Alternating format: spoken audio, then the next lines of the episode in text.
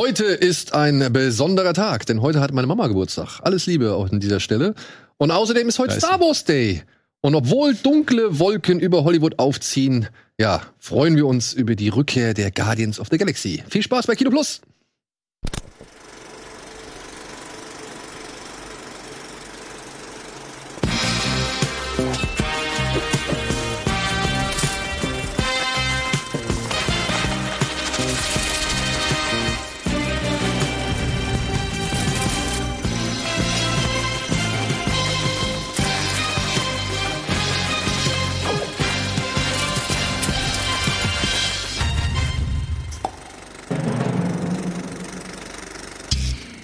Hallo und herzlich äh, willkommen und möge die Macht mit euch sein, meine lieben Freunde da draußen und natürlich auch hier drinnen. Ich sitze heute hier mit Chambu, mit Luke und mit Andy, denn ja, wir haben heute große Themen am Start. Ja, wir müssen uns in zwei Galaxien, in zwei unterschiedliche Galaxien begeben und wir müssen aber auch über ein ernstes Thema reden, was wahrscheinlich äh, eine Menge Gesprächsstoff hervorbringen wird. Deswegen, deswegen wird die Sendung heute mal ein bisschen anders sein. Ja, ich hoffe, da draußen kommt es jetzt nicht zu Schnappatmung, aber wir versuchen das Ganze natürlich äh, alles zu erfassen, was wir hier erfassen wollen. Wir sind hier schon vorher heiß am Diskutieren gewesen. Und deswegen, ja, versuche ich heute mal einzudämmen, was wir zuletzt gesehen haben, denn ich gehe davon aus, das, was du zuletzt gesehen hast, war Guardians of the Galaxy Mhm. 3. Ja, same. Bei mir auch. Was du zuletzt gesehen hast, war Guardians of the Galaxy 3. Ich muss es auch sagen, äh, ich habe den, als das ist der letzte Film, den ich jetzt gesehen habe. Und ja, ich weiß, du hast nicht als letzten Film das gesehen, aber ich denke, du bist bei Oh, ich habe so eine schlechte UFO-Doku, eine neue schlechte UFO-Doku. Siehst du, da müssen wir ja auch Brauchen gar nicht nicht drüber reden. Ja, liebe Freunde, wir wollen heute zuerst einmal über die Guardians of the Galaxy reden. Und dann müssen wir über den Autorenstreik sprechen. Und darüber wollen wir aber dann zu etwas kommen, was uns hoffentlich bald noch etwas Freude bringen wird. Die Frage ist halt, ob es denn so schnell passieren wird, wie sich das gewisse Leute bei Lucasfilm oder Disney oder sonst irgendwie vorstellen. Denn Luke war unter anderem auf der Star Wars Celebration dieses Jahr in war London. einiges.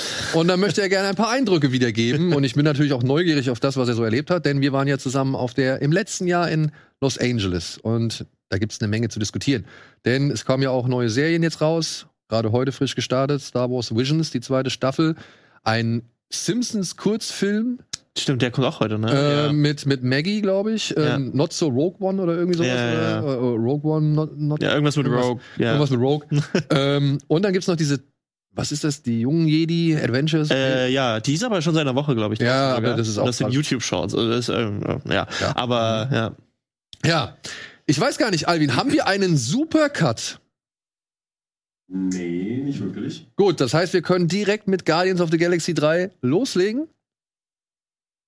Ja. Gut. Dann legen wir mit Guardians of the Galaxy 3 los. Indem es darum geht, dass. Wie mache ich's? Rocket wird zu Beginn des Films von einer goldenen Figur namens Warlock verletzt, schwer verletzt.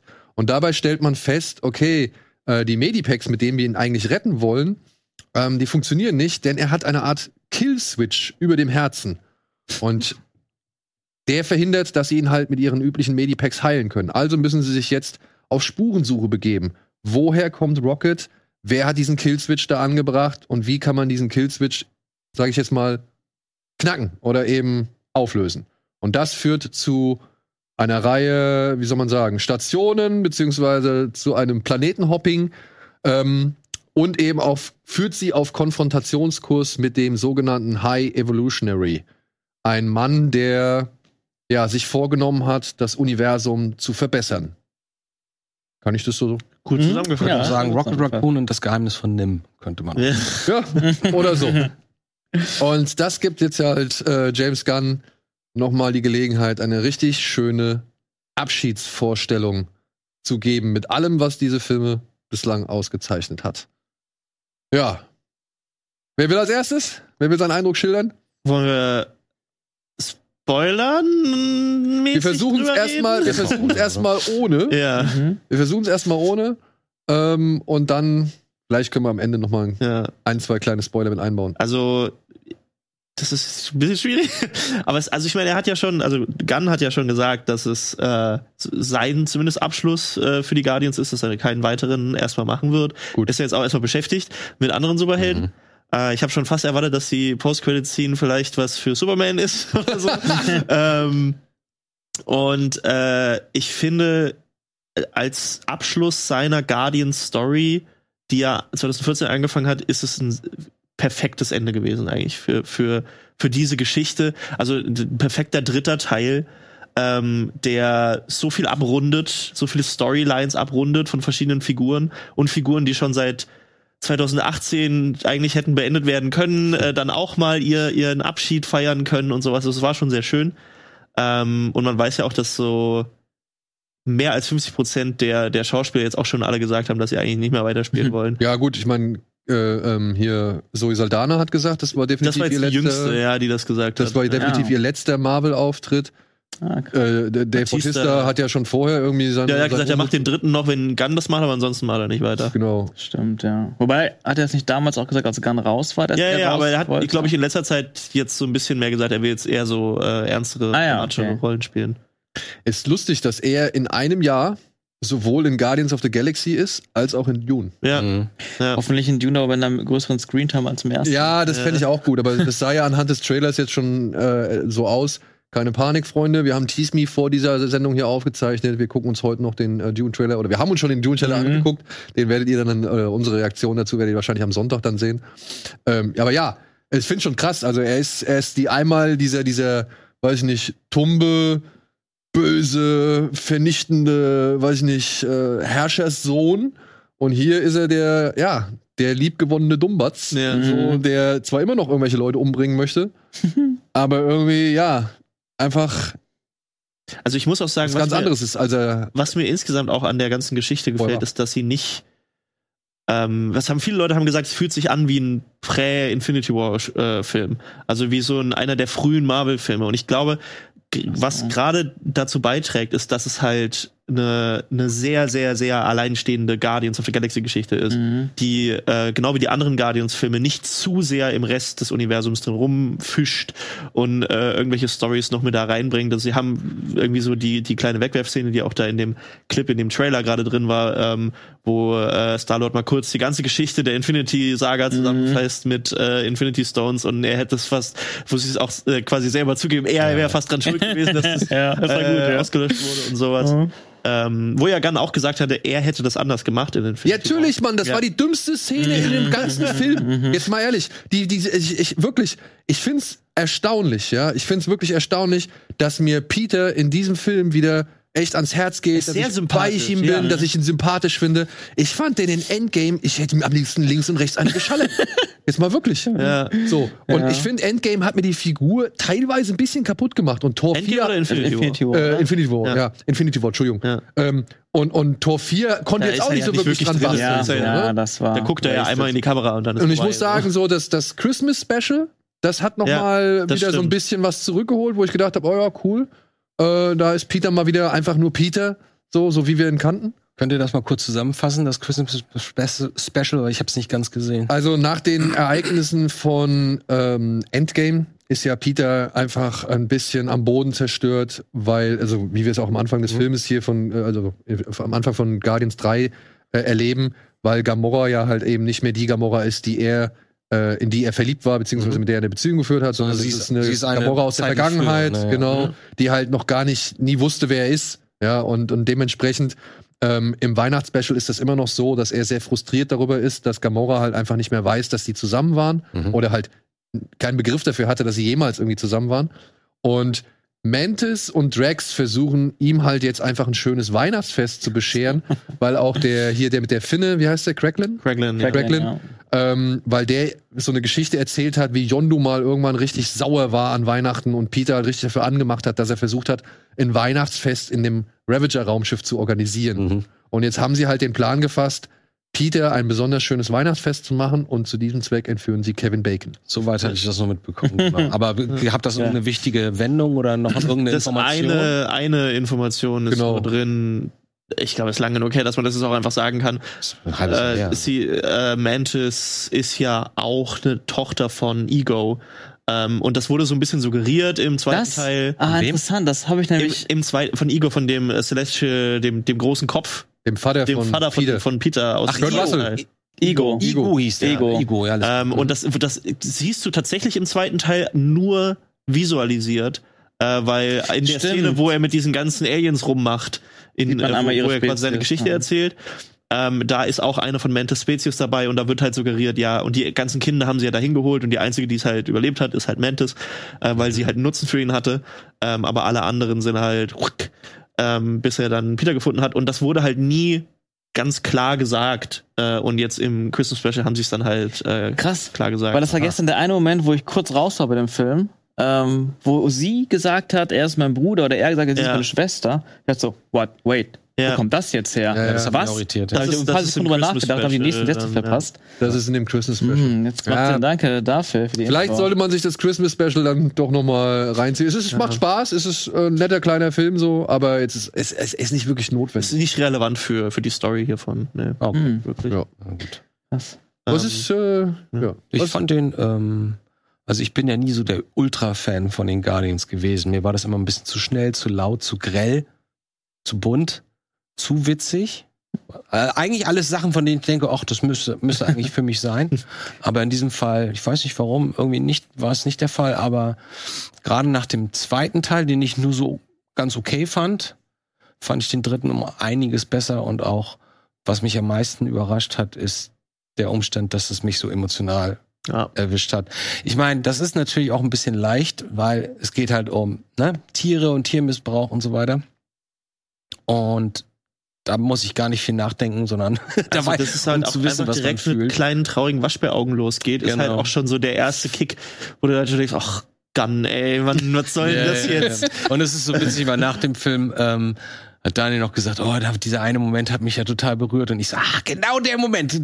Das, wo die das hier machen. Ja, ja, ja, genau. Wir sagen das natürlich nicht was, aber ähm, sagen, wir also- es, äh, sagen wir es einfach so. Ich muss auch sagen, im Nachhinein, ich habe ihn jetzt gestern zum zweiten Mal gesehen, mit Sean, den zum ersten Mal gestern gesehen hat, ja.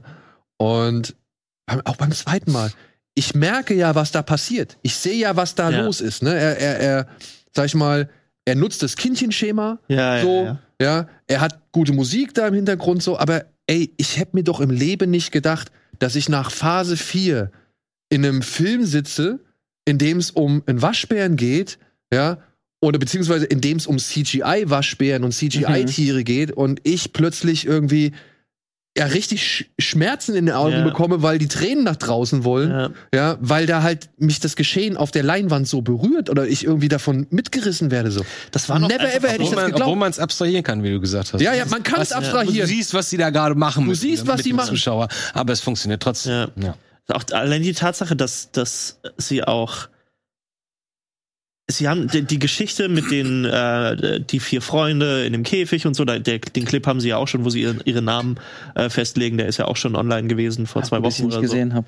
Ähm, und äh, das ist direkt aus den Comics gerissen, so. Das ist auch die, die Gruppe von, von quasi Freunden aus den Comics, Mhm. ähm, die da auf der Counter-Earth oder mehr oder weniger auf der Counter-Earth äh, aufgezogen werden und an denen experimentiert wird. Aber dass sie dann, ey, ich, ich weiß ja, Floor hat fast keine, fast keine Szenen und das hat mich am, ich habe so geheult, als äh, quasi ihre Geschichte dann äh, weitererzählt wurde, wie sie weitererzählt wurde und ähm, wie dieses kleine Häschen da seine Emotionen dargestellt hat und so. Das und ich dachte einfach so, oh nein, weil du weißt ja, im Endeffekt weißt du ja, in welche Richtung es gehen wird äh, mit den Figuren und du denkst einfach nur, oh, das ist das ist so gemein, das ist so gemein. Ähm, aber auch nicht nur das, also nicht nur die Szenen mit den Tieren, also da sind Nee. so viele Momente drin. Mhm. Ähm, und vor allem für ich persönlich, ich habe halt die ganze Zeit im Hinterkopf diesen Satz von Sean, äh, ich sag mal Sean Gunn, von James Gunn. Sean Gunn ist der Äh, Bruder. Sean Gunn ist Craiglin, ja. ähm, von, von James Gunn, dass er sagte, ja klar, da sterben Leute drin in dem Film. Äh, da sterben Hauptfiguren drin. Und ich habe die ganze Zeit gedacht, jetzt ist es, das, das ist die Szene, wo jetzt, als nächstes passiert jetzt das. Mhm. Und die, du wartest so die ganze Zeit darauf und, und, und ich war die ganze Zeit so tens, weil ich die ganze Zeit dachte, okay, jetzt passiert das, jetzt passiert jetzt passiert. Ähm, und ich habe von dem Trailer aus immer erwartet, weil irgendwie es wurde ja so gespielt von wegen so, ja, Rocket geht drauf. Ähm, und das war ja so der, der Inhalt von dem Trailer oder der Vibe von dem Trailer war halt so, ja, der, der, der stirbt halt. Und ich habe es immer nicht geglaubt, habe immer gesagt, nee, das ist das ist so eine so eine Ruse und so. Und jetzt war es im Endeffekt noch mal alles ganz ohne jetzt wirklich zu spoilern. Es war alles, es ist anders als man denkt. Ähm, und man ist die ganze Zeit so, äh, ja. Mhm. Also ich habe auch, ich, ich saß auch mehrfach im Film und habe gedacht, ja, jetzt erwischt 10, jetzt, Ja, jetzt, genau. jetzt muss der dran glauben, jetzt ist der Mhm. dran. Aber ist auch okay. Ja. Ne? Ich meine, es ist jetzt halt der letzte Film von Gunn so, die Ja. Geschichte, deren Geschichte ist jetzt vielleicht einfach zu Ende. Äh, Genau. Warum nicht? Why not? So. Wäre jetzt nicht unbedingt das, worüber ich wirklich glücklich bin, aber ich bin bereit, es Ja. zu akzeptieren. So. Und wie der Film es trotzdem dann schafft, alles anders auszuspielen, aber trotzdem ein so emotionales Level bei mir Ja. zu erreichen, muss ich sagen. Und auch einfach Mhm. einen super guten Abschluss, finde ich, zu, also einfach einen super guten Strich unter diese Story äh, äh, dieser drei Filme zu ziehen ja. und das alles sehr schön zusammenzuführen. Ähm, und trotzdem aber ganz Marvel-typisch dann noch noch äh, die Möglichkeit für mehr dazulassen. Äh, Nur an der einen oder anderen Stelle. anhand eines Trailers zu sagen, ja, der stirbt und der stirbt, den Fehler, den haben wir bei Endgame gemacht. und äh, Ja. deswegen, das, das werde ich so schnell auch nicht wiederholen. Ja. ja, das ist halt, ich finde das halt immer aus dem, ich, ich habe wirklich aus dem Kontext, dass er halt meint, ja klar, ich bringe da jemanden um, äh, habe ich halt einfach die ganze Zeit so gedacht, ja, aber es wird nicht das sein, was du denkst, es wird irgendwas anderes sein. Und im Endeffekt hat er ja was anderes gemacht. Und er hat ja die, die Expectations subverted, aber dann noch mal ganz anders, als ich es erwartet hätte. Also muss wirklich sagen, der Film hat auf sehr vielen Ebenen äh, mich sehr erwischt. Ähm, nicht nur emotional, ich, Sarah von Disney hat die ganze Zeit mich auch schon seit zwei Wochen, hat den vor zwei Wochen irgendwann oder ein bisschen weniger als zwei Wochen gesehen und die ganze Zeit mich auch immer damit so, ja, bring Taschentücher mit und ja, und auch, ich kann dir gar nicht in die Augen gucken, als wir davor standen vor dem Saal, ich kann dir gar nicht in die Augen gucken, da kommen mir direkt die Tränen, weil ich gleich weiß, wie du darauf reagieren wirst.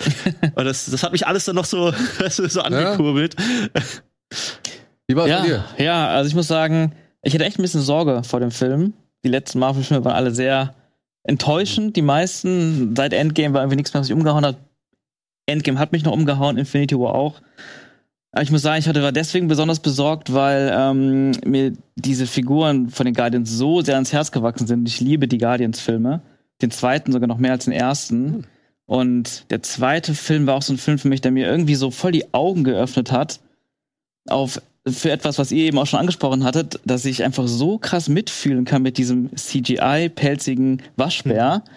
Und ich muss auch echt sagen, ich liebe den zweiten Guardians habe ich, hab ich schon zehnmal gesehen. Und ich liebe bei dem Film äh, die letzten fünf Minuten plus minus. Also alles, was ab dem Punkt, wo Yondu beigesetzt wird, passiert. Jeder Moment der Figuren, die Musik, die, die, die einzelnen Close-Ups und dass der zweite Teil dann auch kommt, wirklich bei Rocket endet. Er kriegt den letzten Shot, den längsten Shot. Was, wie ist der letzte Shot? Ähm, ja, es ist irgendwie so, so eine Art, ähm, also so eine Art Auflösung des Konflikts zwischen ihm und Star-Lord.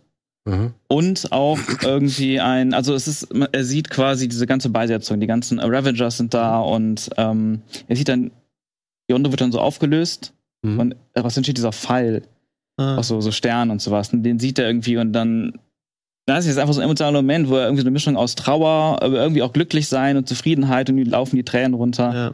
Und darauf endet das dann. Ah, okay. Und es kriegt mich jedes Mal, auch jetzt gerade, wo ich drüber nachdenke. Und dann wurde James Gunn rausgekickt. Das hat mich Mhm. damals richtig fertig gemacht. Ähm, aus Disney. Und dann kam er zurück. Und ich habe irgendwie gedacht, ja, er ist jetzt aber schon irgendwo in DC drin.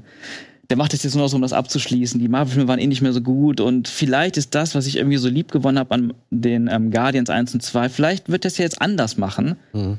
Was Nee. vielleicht viele bei den neuen Star Wars auch irgendwie so vielleicht dann, oder ne, wenn dann es dann weitergeht, irgendwie dann nicht mehr, weil es anders ist, nicht mehr so gut ist. Aber der Film hat mich komplett umgehauen, überwältigt. Also ich konnte, ich war so glücklich.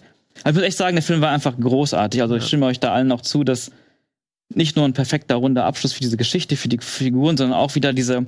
Ich muss echt sagen, James Gunn ist ein Meisterregisseur, Meister-Drehbuchautor. Und wie wenige Regisseure, die aktuell vor allem bei Marvel und Superheldenfilmen arbeiten, weiß er so unglaublich geil mit der Kamera umzugehen und mit Setdesign. Etwas, was ich bei Marvel-Filmen sowieso immer kritisiere, weil das ganz oft sind diese, diese Welten, die designt werden bei Marvel, sehr, sehr generisch. Mhm. Die Effekte mittlerweile richtig, richtig schlecht. Aber hier bei, bei James Gunn, auch schon bei Marvel, ähm, Guardians 1 und vor allem 2, fand ich, dass es so, da steckt so viel Feingefühl und Liebe in den Details. Und die Art, wie er die Kamera nutzt, für Emotionen, aber auch für Dynamik, um Figuren und Action zu zeigen, aber auch um diese ganzen Welten zu zeigen. Was ich auch super geil finde, sieht man auch ab und zu mal im Trailer, in Clips, was James Gunn macht, ist, er nutzt sehr viel Vertikalität. Und du hast ganz oft Etagen Mhm. und, und Blicke von unten nach oben, weil da was Wichtiges passiert oder von oben nach unten. Und dann, und, und auch so casual. Manchmal sitzt dann einfach Gamora in einem Raumschiff-Cockpit und guckt sich irgendwas an, was da irgendwie 15 Meter unten stimmt, passiert, ja. so. Wo das Auto da unten Ja, genau, ja, genau. Ja, das war geil, ja. Und so Kleinigkeiten oder auch diese Raumschiff-Cockpits, die eben dann nicht nur einfach Ja, ja, hier als Set sind aufgebaut sind. Sitze Und alles, Genau, Ja, ja. weil die meisten Filme bleiben immer auf dieser einen Ebene. Die verlassen nicht. Auch die Einstellungen sind ganz oft Close-Ups, Close-Ups, ein paar totalen Close-Ups. Aber James Gunn macht was damit. Und daraus entstehen dann unglaublich kreative Shots. Und dann alles zusammen in Perfektion in diesem großen, würde ich mal sagen, cineastischen Finale. Kamerafinale in diesem Gang, diese Schießerei in diesem Gang, wo er das nochmal so richtig auf die Spitze treibt, mit einem riesigen One-Shot, wo alle Helden nochmal so richtig zusammen in Szene gesetzt werden. Und ich finde, das ist irgendwie, also es hat mich auch wirklich deswegen so beeindruckt, weil das war wie so ein Film, wo ich einfach vergessen konnte, was einfach Marvel generell so ist, sondern einfach so, Alter, das war wieder so ein Film, wie ich früher in der Jugend im Kino saß und einfach, das war einfach ein fucking geiler Film. Ich kann nicht warten, den nochmal zu gucken. Da hat einfach alles gestimmt. Und er sieht auch richtig echt Ja. aus. Also es ist nicht mehr so, alle stehen vor Greenscreen, dürfen sich kaum bewegen, wissen gar nicht, was um, um die herum passiert, die Schauspieler, sondern wirklich, die sind da, die sind zusammen, die sind in richtigen fetten Kulissen und wenn es mal digital ist, sieht es trotzdem gut aus. Ich meine, allein hier die animierten, ähm, ich sag das mal Tiere, Mhm. die müssen so perfekt gut aussehen. Und das, da habe ich auch gestern zu, zu Daniel gesagt, ähm, so oft sind die Effekte in Marvel-Filmen einfach so dahingeklatscht. Hm. So, ja, wir wissen gar nicht genau, wie das Design ist von dem Vieh oder von dem Typen oder von dem Kostüm. Mach irgendwas und am Ende wird es zehnmal geändert. Hier habe ich das Gefühl gehabt, die haben, also James Gunn hat wahrscheinlich ewig lang in der Pre-Production mit den Effektleuten zusammengearbeitet, bis sie den perfekten Look gefunden haben für diese ganzen Tiere. Und das fühlt so in jeder Phase dieses Films irgendwie. Ja, selbst Deswegen. bei den Tieren, die nicht so eine große Rolle spielen, wie eben halt, äh, ja, Kaninchen, Walross oder Ja. was war das, Otter? Ja, Mhm. Otter, ja. ja. Laila. Leider.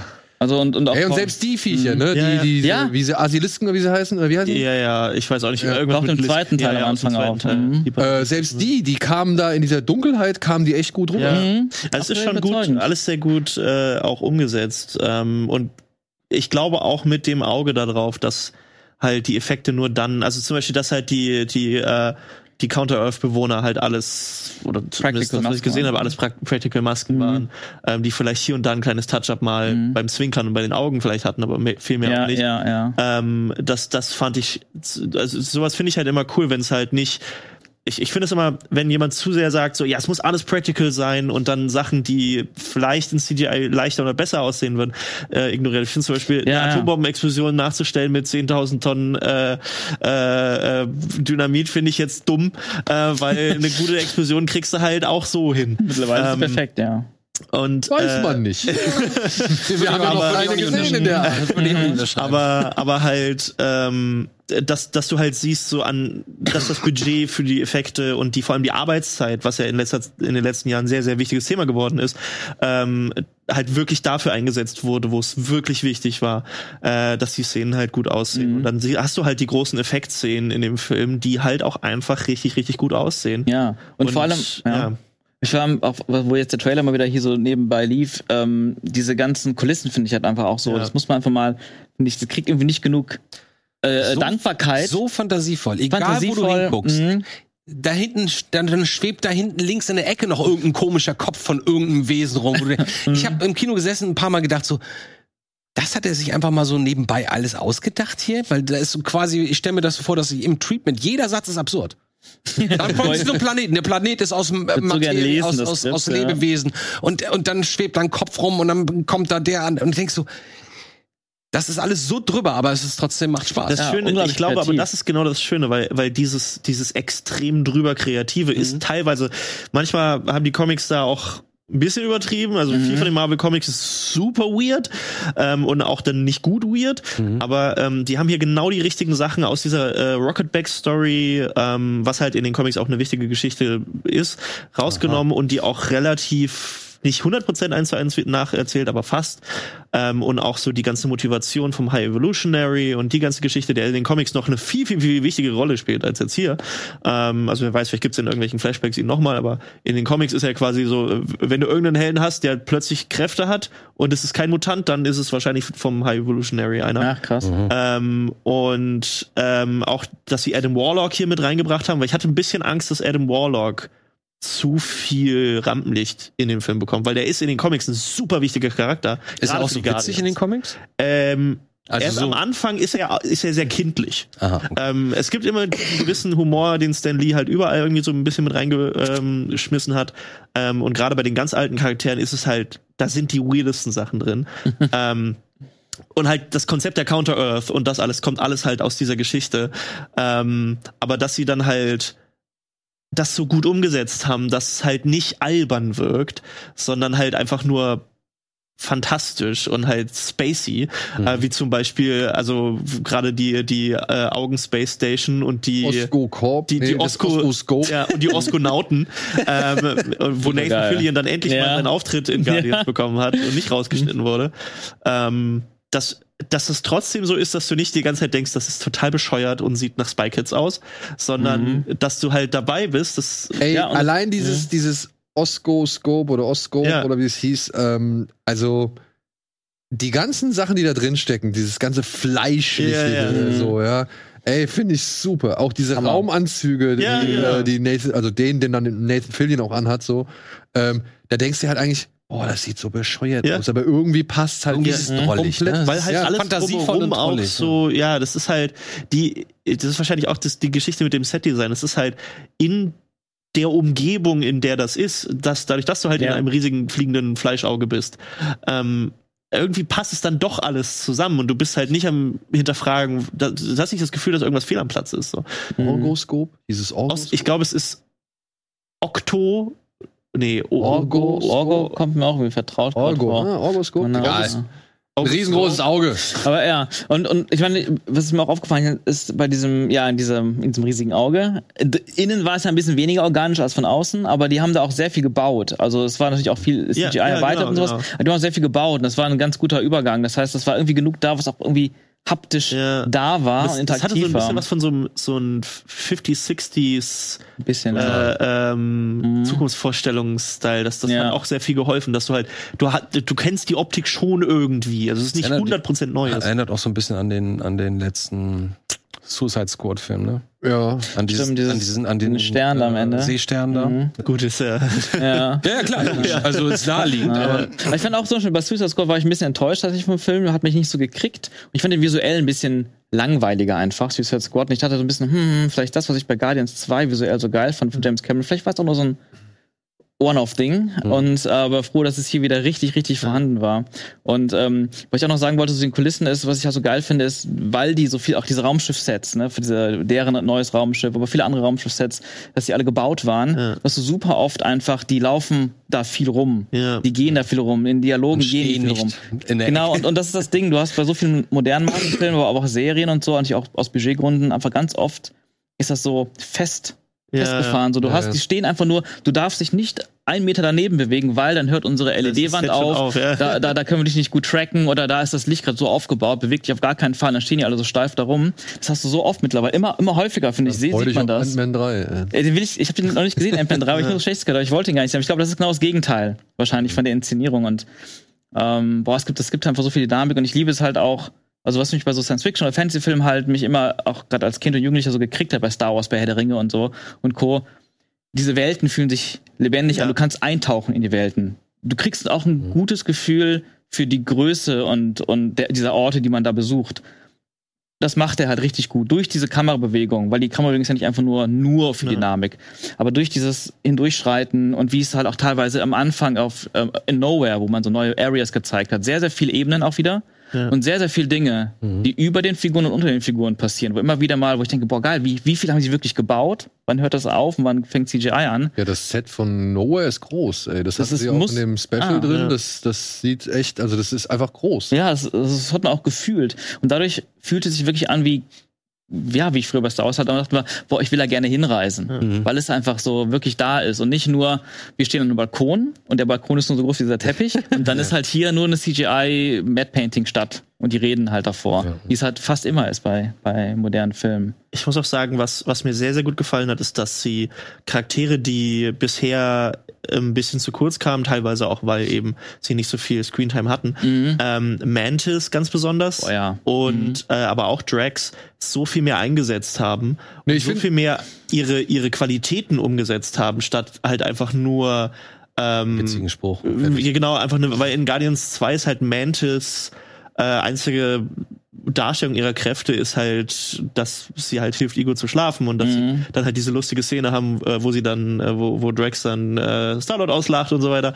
Ähm, und dass sie hier wirklich auch im Kampfeinsatz mit dabei ist und Sachen macht, aber halt nicht plötzlich eine ganz andere Figur ist, sondern halt ihre Kräfte einfach wirklich einsetzt. Und das, das war tatsächlich eine Sache, die in auch wieder Infinity War und Endgame äh, sehr kritisiert oder vor allem in Infinity War kritisiert wurde, dass Mantis in den Comics halt super oft halt natürlich ihre Fähigkeiten einsetzt. Mhm. Ähm, und allein, dass sie hier schon damit anfangen, dass sie zu so einer Wache hingeht und sie nicht versuchen, irgendwie anders rauszukommen, sondern dass es logisch ist, ihre Kräfte so einzusetzen. Ja. Das ist eh ein, ein schöner Aspekt an dem Film. Also ich muss eh sagen, es sind ein paar schöne Aspekte, die ich nicht erwartet habe. Zum Beispiel der High Evolutionary. Ja. Ist endlich mal ein Bösewicht, den man wieder ein bisschen ernster nehmen kann. Ja. Beziehungsweise Ja. macht der interessante, The- also interessanter Ansatz, was Genau. er will und warum. Und der Darsteller macht was Gutes draus. Also er hat's auch wie Ja. Jonathan Majors in, in Ant-Man, das macht er das Beste draus. Ja. So. Ich verstehe zwar auch nicht, warum, das habe ich dir gestern schon gesagt, warum sie schon wieder ein lila Kostüm irgendwie für einen Oberbösewicht. Äh, das ist halt, die Figur ist lila. Der, eigentlich ist er pink, aber ja. Ja, aber come on, ne? Ja. Es untergräbt schon so ein bisschen. Aber er sieht auch nicht aus wie in den Comics tatsächlich. Also es ist, es sieht komplett anders aus. Aber er Es ist macht's ganz anderes Design. er ja. macht es Mega wirklich gut. gut. Er ist Mhm. echt mal wieder ein erinnerungswürdiger Bösewicht so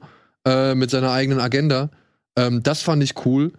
Und wo waren wir eben? Was hattest, was hattest du eben gesagt? Ach ja, ähm, ich finde halt schön, dass in diesem Film immer mal wieder Situationen sind, die wären bislang in anderen Marvel-Filmen oder auch noch anderen Filmen, will ich gar nicht, äh, Superheldenfilmen, will ich gar nicht irgendwie jetzt nur ähm, Marvel in die Pflicht nehmen, aber die wären dann eher mit irgendwie Kampf ja. und, und Mhm. Kraft und, und wie Kräften und, und Gewalt gelöst. Und hier gibt's oftmals Szenen, da hätte ich in einem anderen Marvel-Film gesagt, okay, jetzt geht's gleich wieder los mit der Keilerei. Ja. Und dann wird hier aber geredet. Ja. Da wird irgendwas anderes gemacht. Und das ist sogar das Thema eigentlich, ja, von der, gerade von dieser äh, größeren Szene, das ist sogar das Thema Kämpfen gegen Reden und so und was, welche Richtung geht man und so. Das, das fand ich auch ganz, also, Und ich muss sagen, neben Mantis ähm, war für mich tatsächlich äh, hier Nebula ein, Ja. ein großer Gewinn. Ich finde, Ja. die hat, Ja. die hat äh, eine coole Präsenz an den Tag gelegt, die hat coole Szenen gehabt. Also die habe ich deutlich mehr wahrgenommen als in dem bisherigen Film.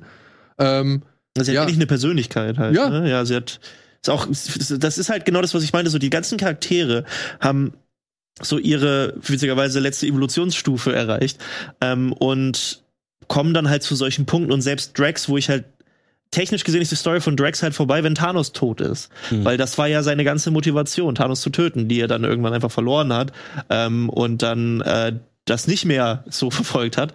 Ähm, und im Grunde fehlte dann halt so ein bisschen der Antrieb, warum ist Drax jetzt überhaupt noch dabei? Also was macht der eigentlich? Was ist sein Ziel? Teil der? Family, so, ne? Der ist halt einfach, ja, aber er war halt einfach so, der steht halt da rum und ist dann halt da und dann sagt er irgendwas Dummes und dann lacht man.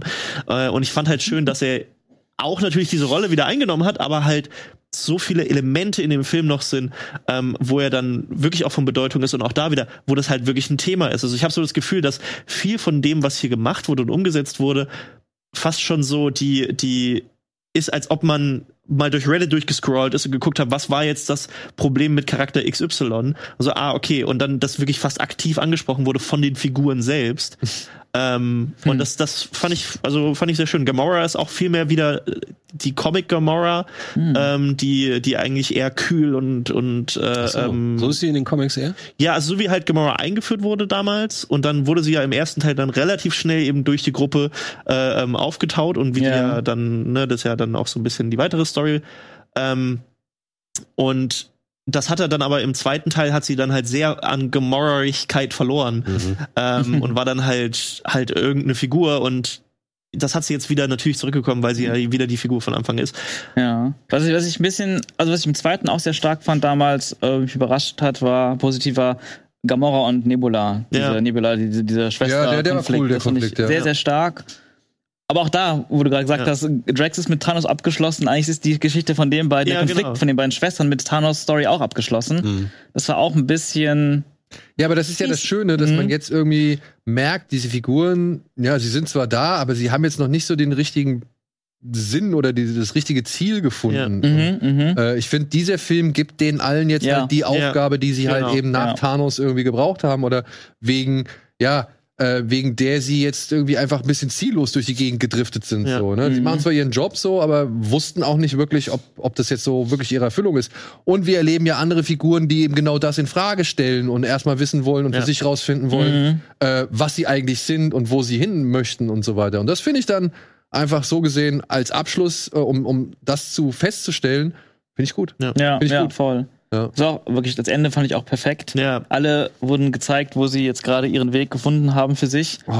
Und ah, ja. Ey, und ich muss sagen, ne, wir müssen gleich mal äh, wieder ein bisschen weiterkommen.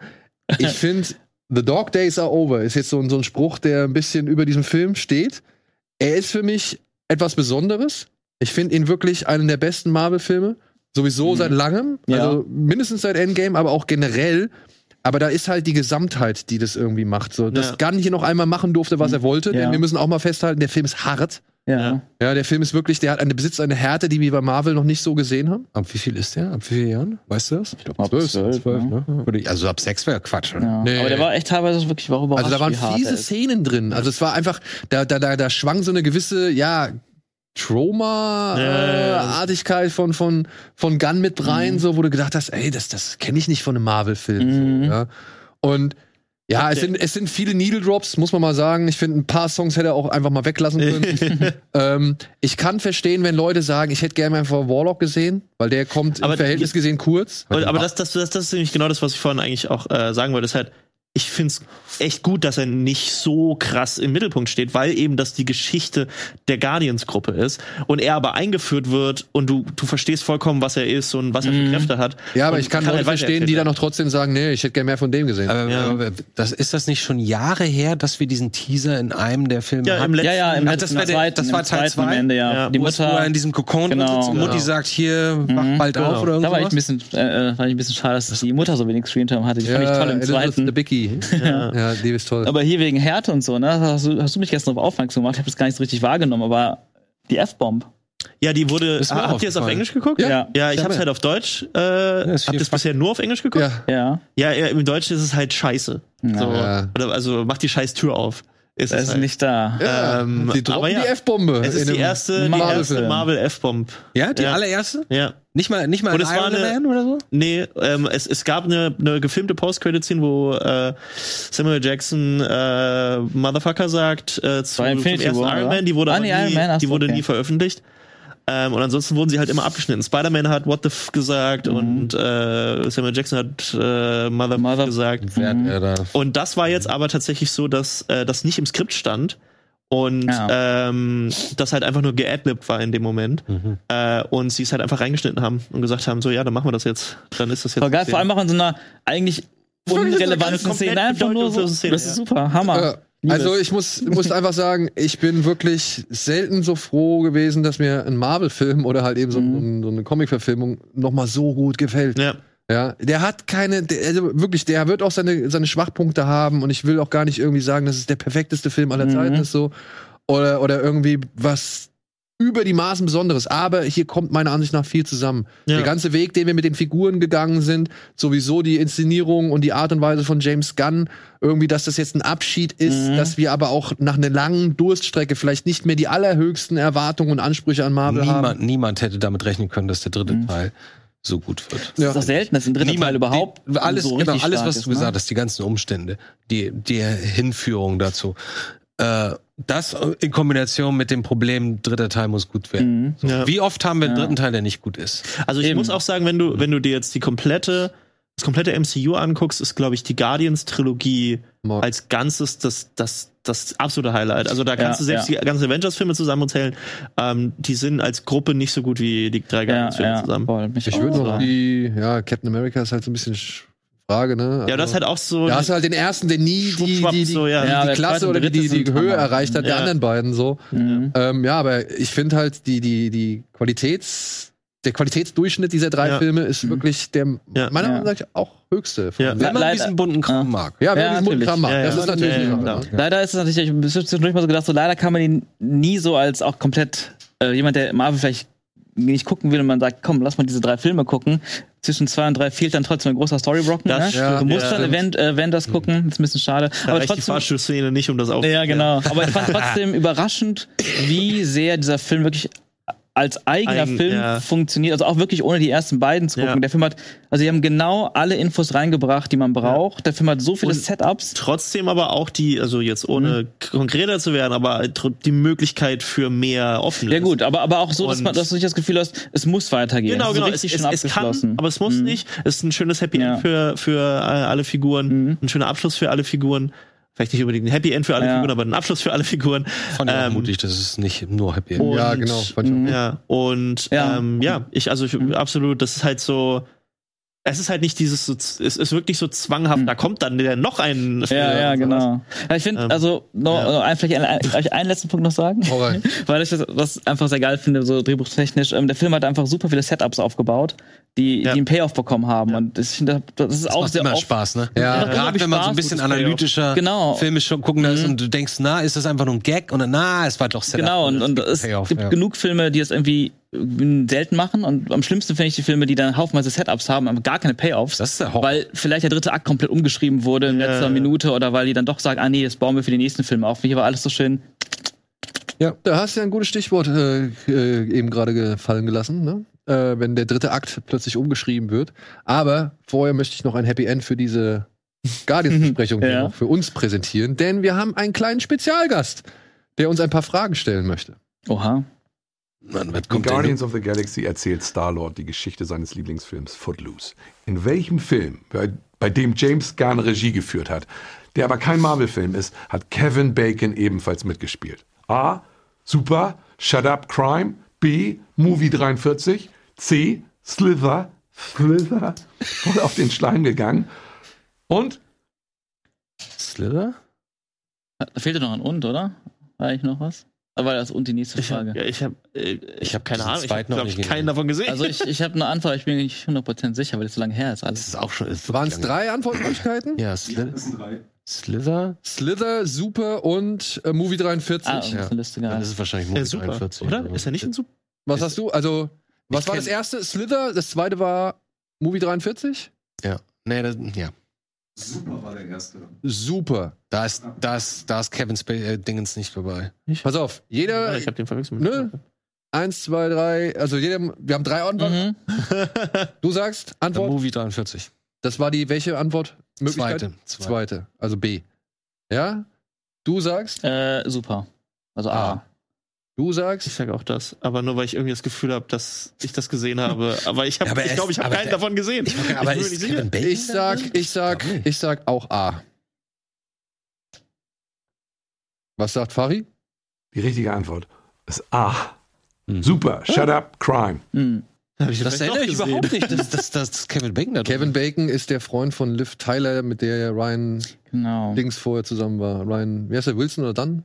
Ryan Wilson. Wilson?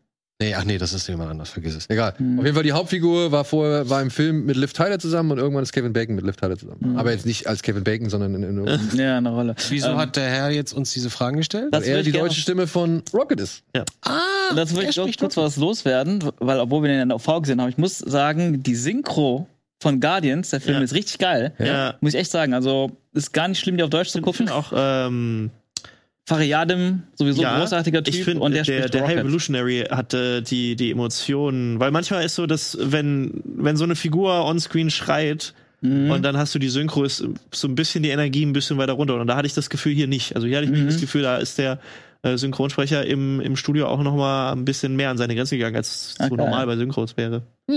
Nice. Wir haben noch ein paar weitere Fragen. Oh, Ach, es gibt noch mehr Fragen. Welche Figur wurde aus den ersten Entwürfen des Drehbuchs ausgeschlossen, weil man befürchtete, sie würde zu cartoonhaft wirken? A. Groot. B. Yondu. C. Rocket Raccoon. Ich glaube Rocket tatsächlich. Weiß ich gar nicht. Ich glaube ursprünglich war Rocket, also aus den aller, allerersten Entwürfen, ich glaube eher Ideen, ähm, hieß es, weil äh, es gibt ja verschiedene Guardians-Gruppen und ich glaube, dass Rocket ursprünglich nicht dabei Also war. sagst du, C? Ja. Ich sag Groot. Ich sag auch Groot. Ich Groot bin. B? Einfach nur, weil es vermutlich zu schwierig war. War Groot B? Irgendwer dachte. Regie, ich Ich weiß glaub, nicht. Groot mehr. war, glaube ich, Nee, eins. Yondu war, äh, Gro- Groot, Yondu äh, und äh, Rocket war es, ah, glaube ja. ich. mhm. Okay. Boah, ich würde auch jetzt Rocket sagen, einfach weil ich mir denke, ja, der Baum ist comichafter, aber der ist einfacher, einfach in den Hintergrund zu setzen. Ja. Ein paar Jokes und Ra Raccoon ist eher so, äh, Rocket ist eher so, boah, Ja. schwer. Vor allem, ihr weil seid zu nailen. Ihr sagt beide Rocket, Ja. ich Mhm. sag und wir beide sagen Groot. Mhm. Gut, dann. Richtige Antwort ist C. Rocket Raccoon. Hm. Okay. Ich meine nämlich, dass das am Anfang, äh, dass die Comicreihe, auf dem der erste Teil vor allem basiert, ähm, da ist Rocket noch mal eine ganz, ganz große Nummer mehr cartoony. Vor allem habe ich gelesen in einer Review, es gibt ganze zehn Comics mit Rocket Raccoon. Ja. Bis Echt? zu Guardian. Ja, ja. Es gibt und das und Das Comics, der- ich dachte, nicht Comic-Reihen oder sonst Ja, ja, nee. irgendwas. Es gibt es gibt wirklich nur zehn Comics mit Rocket Raccoon und das ist auch das Erstaunliche an Guardians, dass James Gunn gesagt hat, ey, diese Geschichte hat Potenzial. Guardians of the Galaxy generell ist kein diese Geschichte Ding müssen gewesen wir vorher, weitererzählen und vor allem Rockets Geschichte müssen wir weitererzählen. Das finde ich das Allerstärkste an der Geschichte. Das ist eine Figur, die halt in, in, in, in wirklich in allen Marvel-Comics zehn Ja. Stück hat. Ja. Krass. Ja, äh, plötzlich dieses, dieses emotionale Ja. Potenzial da irgendwie äh, bekommt. Allerdings. Das war immer mein Favorite, Rocket. Ja. So, dann weiter. In den Filmen ist Mantis eine Empathin und Tochter des Celestials Ego. Doch welcher Spezies gehört sie in den Comics an? A. Cree, B. Mensch oder C. Deviants? Ich, Ja, sag ich- Deviants. ich habe keine Ahnung. Ich sag von allem. auch C, weil die anderen beiden sind für mich nicht. Boah, schwer, ich würde A sagen. Creed? Cree. Cree sind, äh, sind Cree? die blauen, ähm, die aber auch pink sein können. ähm, ich würde fast wahrscheinlich eher Cree sagen. Also A, Ja, weil Deviants sind hässlich. Also Deviants sehen aus wie ein Knubbelmonster. keine Ahnung, gucken wir. Die richtige Antwort ist natürlich B. In den Oh, Comics oh, Mensch? ist sie ein Mensch. Ah. Sie ist einfach nur ein empathischer Mensch. Sie hat trotzdem ihre. interessant. Nicht mal ein Bittersweet. Äh, was? Ja. Sie ist bestimmt vom High, äh, entweder vom High Evolutionary erschaffen oder ein äh, Mutant. das Ah, ja. sie ein Mensch. Haben wir noch eine Frage, komm. Peter Quills Schiff in Guardians of the Galaxy ist nach seinem Jugendschwarm benannt. Und zwar A. Alyssa Milano, B. Michelle Pfeiffer oder C. Meg Ryan. Er hat schon zu schnell ge ge gezuckt hier gerade. Ja, gut. Dann ist A, dann ist A. Michelle Es Pfeiffer? ist, es ist die Milano, Ach, Milano. Äh, die Benetar und das ist jetzt die Bowie. Das neue Schiff. Habe ich Ah, gestern Bowie. nämlich erst die Schiffe durchgegangen, Ah, witzig. ähm, weil cool. ich das in irgendeinem Posting geschrieben habe, dass das die Bowie ist. Ah ja. Ja. witzig. Okay, dann haben wir alle einen Punkt. so, weiter. So, dann jetzt geht's ums Noch Ganze. weiter, ist noch weiter. David Hasselhoff, der, der einen kleinen Cameo-Auftritt in Guardians of the Galaxy Volume 2 hat, verkörperte bereits im Jahr 1998 welche bekannte Figur aus dem MCU? A. Bruce Banner, B. Nick Fury oder C. Thor? Äh, ich würde sagen Nick Fury. meine, war das. irgendwie Ich wollte sagen, klingelt da Nick was. Ich habe irgendwie ein Bild vor Augen. äh, der Augen in Berlin gedacht. spielt. und er, er spielt Nick Fury und der, der Comic Nick Fury ist nach David Hasselhoff ähm, designt bis, ich glaube, 2001 oder 2, wo sie dann die äh, Storyline von Miles Morales Universum gemacht haben, die ähm, Ultimate äh, äh, Universum und da haben sie ihn nach Samuel Jackson modelliert, weswegen Samuel Jackson im Endeffekt dann auch Nick Fury wurde, weil er die angerufen hat und dann gesagt hat, ihr habt mich nicht gefragt, wenn das jemals verfilmt wird, will ich den spielen und deswegen ist er dann Nick So Fury. macht, Das ist geiles so Trivia. macht Mark Miller das doch auch immer mit seinen Comics, oder? Also haben wir alle jetzt Leute B und sagen so, er will eigentlich, dass der irgendwann mal gespielt Ja, wird. gut. Alle haben B. Äh, Das heißt, jetzt geht's ums Ganze. Obwohl, ich wusste es eigentlich nur, weil du wusstest, weil Luke das wusste. So. Antwort bitte? Antwort? David Hasselhoff war 1998 natürlich als Nick Fury Natürlich. zu sehen. Das war ein Direct-to-Video-Film auch. Ja, wie fast alles von Ich glaube, David Nick, Hasselhoff. Nick, Nick, Nick Fury Attack on Berlin oder irgendwie sowas heißt das. Wow. Ja. Müsste man sich mal angucken eigentlich. Ja, auf jeden Fall. Nachdem ich schon diesen Wings of Freedom gesehen habe mit ihm, der war schon auch gut. Wings of Freedom. Ja, Er sieht aus wie ein, wie ein Fanfilm. Also ich habe mal ein paar Szenen davon wie gesehen. vieles, was David Hasselhoff gemacht Ja. hat. Hast du jemals Star Crash gesehen? Nee. Glaube, geil. alles, was Star ich von Crash ihm nicht gesehen gesehen? habe. Der hat eine mega Mucke. Ich glaube, alles, was ich von ihm gesehen habe, war Knight Rider. Das war's. Dann guck dir bitte mal Star Crash, ein wirklich geiles italienisches Ja. Star Wars Rip-Off an. Ah. Mit einem Top-Soundtrack. Ja. So, haben wir noch eine Frage? Egos Planet in Guardians of the Galaxy Volume 2 gilt als die größte VFX-Einheit, die je gemacht wurde und umfasst wie viele Polygone? Also, ihr wisst, ne? Polygone. Wisst ihr? A. 100 Millionen. B. Eine Billion. Oder C. 5 Milliarden. Moment. Ich sag eine Billion. Da soll ich auch eine Billion. Das ist ganz schön viel. ja, aber Äh, Ich glaube eher in dem Milliardenbereich. Eine Billion ist echt viel. CGI-Einheit hat er gesagt. Also ich sag C, die Milliarden. 5 Milliarden sind wahrscheinlich mal realistisch. Ich bleib bei, ich bleib bei dem, äh, bei der Ja, Billion. Ich bin jetzt eigentlich auch, nee, aber ich, bleib, ich bin jetzt auch Billion. fair. Ich bleib bei der, bei der 2, bei dem Billion. Also du machst auch B, ja? Und du? Ich mach äh, Milliarde. Wie soll man das heutzutage erahnen? Das geht alles so schnell. So, dann. Richtige Antwort lautet eine Billion. Echt? Boah, Hätte ich nicht erwartet. Gewonnen! Nee, nee, noch nicht ganz. Ach, schade. Eine haben wir noch, oder? Eine Frage haben wir noch. Letzte. Letzte Frage. Vervollständige das Zitat aus Guardians of the Galaxy. Keine Chance. Nichts dringt in mein Hirn vor.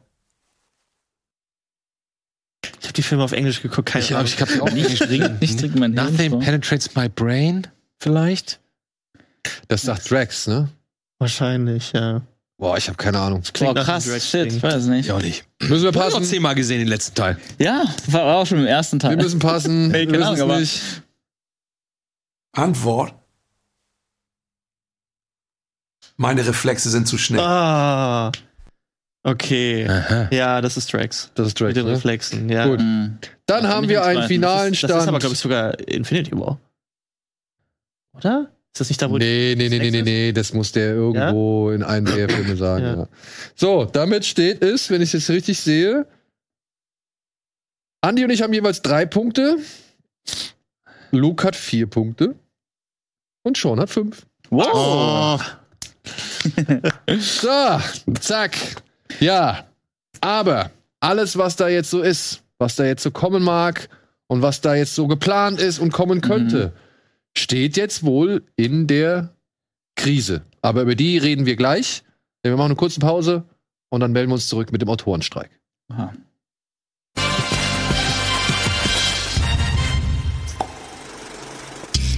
Ja, wir müssen einmal über den ersten Autorenstreik in Hollywood seit 15 Jahren. Ja, Ich wollte gerade sagen, das ist schon eine Wow. Weile her, das letzte Mal. Ne? 15 Jahre Ja, sein, ja. Der letzte Autorenstreik, das war so in den Jahren 2005, 2006, 2007 irgendwas, hat einen wirtschaftlichen Schaden von 2,1 Milliarden Dollar hervorgebracht. Das habe ich jetzt in mehreren äh, Newsartikeln immer wieder gelesen, ob es jetzt Variety, Hollywood Reporter oder Reuters oder sonst irgendwas war. Und ja, jetzt zum ersten Mal seit dieser Zeit ist wieder ein Generalstreik eingetreten, seit dem 2. Mai aktiv, wenn ich es jetzt richtig mitbekommen habe, nach ungefähr fünf bis sechs Wochen Verhandlungen, in denen es vor allem auch darum ging, dass die halt einfach, ja, dass der Mindestlohn angeglichen werden soll und dass sie halt jetzt einfach ein bisschen bessere Konditionen haben wollen und dass es halt auch angeglichen wird, was jetzt halt in den letzten Jahren eben durch Streamingdienste ja. eben äh, für Nachteile mit sich gebracht hat. Denn ja, früher haben Autoren, die für eine Fernsehserie geschrieben haben, die im regulären TV ausgestrahlt worden ist, alle paar Jahre immer wieder einen neuen Scheck gekriegt und keine Ahnung. Und ich habe einen Artikel in der Variety gelesen über die goldenen Jahre, ne, wie sie alle hier in der Goldgräberstimmung geschürft haben und, und wirklich alles bis zum Anschlag ausgereizt haben. Und da gibt's Leute, ähm, die sagen, ich kann nur drüber lachen, weil ich halt noch Schecks von der Fernsehserie kriege, ja. Ähm, dass ich jetzt Checks von Netflix kriege über einen Cent. Oder von dem Streaming-Anbieter über, von über einen Cent. Also er hat jetzt, glaube ich, keinen Namen genannt, aber halt, ähm, da gab es wohl einfach so provisorische, sag ich mal, Residuals, die eigentlich keinen Wert haben. Hm. So. Und es ist wohl, in den letzten Jahren war halt einfach eine gute Stimmung. Die Leute haben gut verdient, die Leute haben gut in Auftrag gegeben, die Leute haben gut beschäftigt.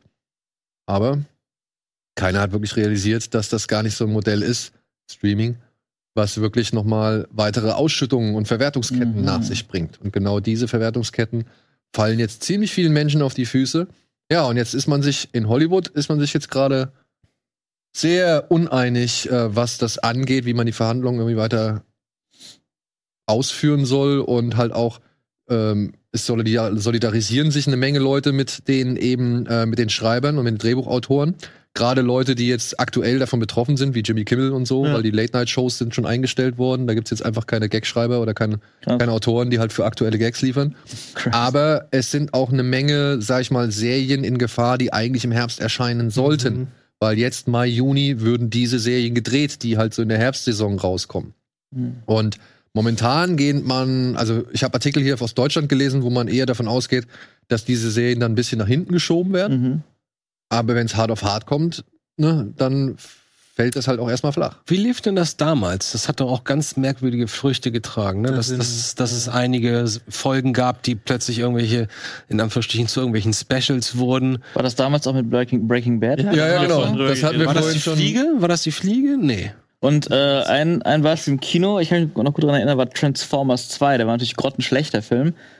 Aber da war nämlich auch Autorenstreik und dann hat Michael Bay aber trotzdem drehen wollen. Und dann haben die halt einfach, da haben die quasi einfach nur angefangen, diese ganzen Action-Set-Pieces zu entwickeln. Und irgendwann kurz vor Dreh war es dann vorbei mit dem Streik und die Autoren, Kurzman und der andere, glaube ich, mussten dann die Lücken füllen. und dementsprechend ist der Film das ging auch. ja richtig lange das letzte Mal. Also das waren ja Mhm. mehrere Jahre und hatte sehr, sehr, also ähm, das steht jetzt auch bei den Artikeln, äh, bei ganz vielen Sachen dabei. Ich habe mich jetzt nicht so mega krass eingelesen, aber so ein bisschen was. Und da stand halt auch dabei, dass es halt teilweise ja Nachwirkungen bis so 2015 äh, noch hatte. Das halt also Transformers war 2009, der zweite. Breaking Bad Mhm. musste pausiert werden nach der ersten Staffel. Und aufgrund dieser Pause hat Vince Gilligan entschieden, dass Jesse Pinkman doch nicht umgebracht wird, Mhm. wie er in der Ja. ersten Staffel eigentlich umgebracht werden soll. Oh. ja. Ja. Also das ist hart. Krasse, krasse Das ist wirklich hart, weil der Ja. Film, weil er hat halt noch mal später diesen, diesen Abschlussfilm noch bekommen, so. Mhm. Also, und äh, was ich aber auch nicht wusste, ein Opfer dieses Autorenstreiks, ein sehr prominentes Opfer. Ich fand den Film halt immer irgendwie komisch und nicht so wirklich gut. Mir hat er nie gefallen. Ich fand die Regie auch furchtbar oder halt den Schnitt, muss man einfach sagen. Aber an der Geschichte habe ich jetzt nicht gedacht, dass es irgendwie daran liegt. Quantum Trost. Oh ja, Ach ja. ganz Trost furchtbar. muss ein sehr prominentes Opfer gewesen sein, weil der ist mit dem ersten Draft in den, in den Dreh gegangen. Nein, mit dem ersten Draft. Ja, Oh, wow. der ist mit dem ersten Draft und der, der Drehbuchautor musste halt aufhören, irgendwie zwei Stunden, oder hat aufgehört zwei Stunden, bevor der Streik in Kraft getreten ist. Und dann haben sie halt dieses Drehbuch genommen und haben den Film gedreht. wow. Aber alle haben gesagt, nee, das ist eigentlich nicht das fertige Drehbuch. Weshalb dann Daniel Craig irgendwann noch mal am Drehbuch äh, mitgeschrieben und beziehungsweise drin rumgefummelt hat. Ja Und ähm, ja, ja. Craig. Ja, schade, da ist kaputt gegangen, die James Bond, neue James Bond Franchise für mich. Das ist ja, mit wie ist denn das Quantum eigentlich Trost. so ein, so ein, äh, so, so ein, wo wir es ja gerade das Thema hatten, so ein James Gunn, der schreibt ja jetzt auch Superman. Ist der dann auch Teil davon? Ist der, Das ist halt die Frage. Ist ist der welcher meine eigenen Filme Kommt halt, nicht. kommt drauf an, in welcher Gewerkschaft er Ja. ist. Ne? Weil das ist halt auch so eine Sache, die. Wieso so eine dystopische Sache in Amerika mit den Gewerkschaften und den, wie das da alles läuft. Das ist so, das ist eine Katastrophe. Ja, zumal ja auch die Studios jetzt befürchten, dass andere Gewerke, Gewerkschaften mitziehen. Ja, klar. Ja. Gerade die CG-Leute, die haben ja noch gar keine. Stell dich das mal Ähm, vor, die ganzen boah. CGI. Wenn die, wenn die. CGI-Leute, das ist ja die große Angst seit äh, spätestens seit einem Jahr, äh, wo das ja immer wieder ein größeres Thema wird, dass ähm, die da alle so gerade bei Marvel und, und äh, bei den Disney-Produktionen so gepeitscht wurden. Ähm, Mhm. da- wurde ja aktiv jetzt auch tatsächlich auch eine Frau entlassen, die wohl einer der Hauptgründe bei Disney dafür war. Die, die Chefin der, der VFX-Abteilung, Genau. das hatten wir letztens auch schon in den Und äh, dass die- News. dass, dass die wohl aktiv immer wieder gesagt hat, dass die, wenn die Leute, dass, also, dass sie es große ähm, Folgen haben wird, wenn die jetzt in einer Gewerkschaft, äh, wenn die in einer Gewerkschaft beitreten oder eine gründen und sowas. Ähm, also das ist, ich, ich finde das vollkommen gut, dass das gemacht wird, weil die Leute verdienen, ich meine, das sind halt nicht nur CG-Leute, sondern eben auch gerade die Autoren sind halt Dreh- und Angelpunkt von den Stories, Mhm. weil sie, sie machen die Stories. Ähm, ich hab, also ja, das wird nur, glaube ich, dass man, man braucht, glaube ich, gar nicht mehr viel erwarten von den Sachen, die jetzt schon angekündigt wurden der nächsten Jahre, dass das genau so läuft, wie es jetzt, wie man es erwartet, was Filme Meinst du und Serien Ma angeht. Marvel oder generell? Generell. Generell, also ich glaube auch, ähm, also ich finde ja, ich weiß nicht, äh, wie es euch geht, aber was sind denn gerade eure Serien-Highlights? Also wo sagt ihr, das ist jetzt, ich weiß, Was Succession, in Zukunft kommt oder was jetzt gerade läuft. aber einfach so mal jetzt an, an neuen Serien. Was ist, habt ihr irgendwas auf dem Zettel, wo ihr Strange sagt, New Worlds fände ich schade, wenn, wenn die nächste Staffel nicht so sympathisch aber ist. glaubt, also ist Strange New Worlds, äh, die Star Trek-Serie, ähm, ist das so ein Riesending? Ist das so ein, reden wir hier von, von Game of Thrones? Reden wir hier von Nee, du hast gerade gefragt, was, worauf Ja, ja, nee, aber also ich möchte ja auf einen bestimmten Punkt raus. Okay. Aber gibt's irgendwie eine Serie, wo ihr sagt, das ist gerade Also ich der freu mich auf große heiße Shit? House, House of the Dragon 2 tatsächlich sehr. Ist schon betroffen. Ja. stimmt. ja, ist schon betroffen. Ist schon betroffen. Äh, Last of Us Season 2. Ja, davor würde ich, da bin ich auch Das neugierig. Wäre auch so ein Ding. Gerade was, was, was so die Seriengeschichten angeht.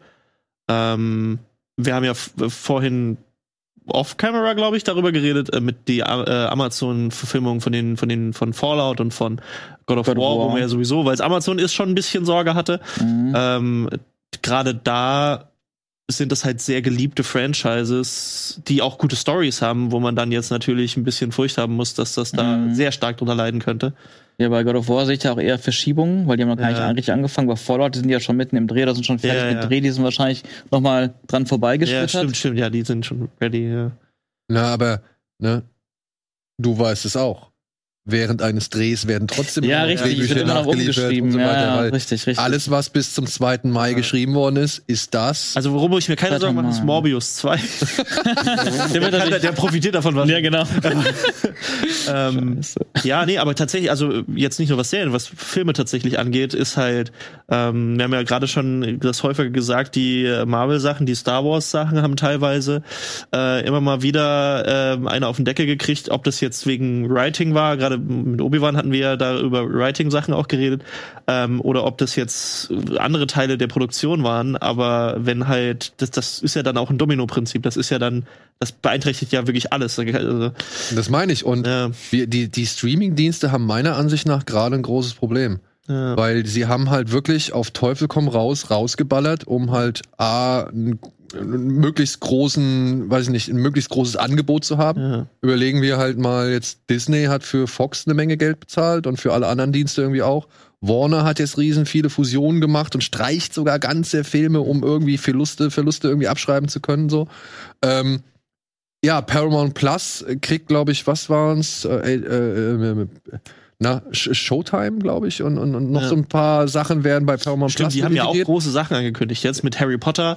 Äh, die, die, das Reboot von Harry Potter haben sie ja, äh, nee, das HBO. HBO das war das. HBO. Mhm. Aber ja, Nee, Moment, HBO das ist HBO Max. Max, HBO Max. ja. Hm. Aber ja, das ist jetzt, das ist ja auch so ein Ding, wo du, äh, also viele, viele große Franchise-Sachen, die aber schon eine große, starke ähm, IP haben. IP und Fanbase haben, äh, könnten jetzt halt gnadenlos auflaufen. Ähm, da, deshalb, ja. Ja, nicht nur das. Es kommt ja auch nichts Neues dann. Ja, ja. Stimmt. Also, Und da stimmt, dann haben die Streaming-Anbieter ja nur ihre alten Filme, Das die wird, sie das wird unsere gezeigt- Chance, Alter. Das wird unsere Chance. Gerade wenn die alle nicht. Wir filmen selber wollen, und machen das ein.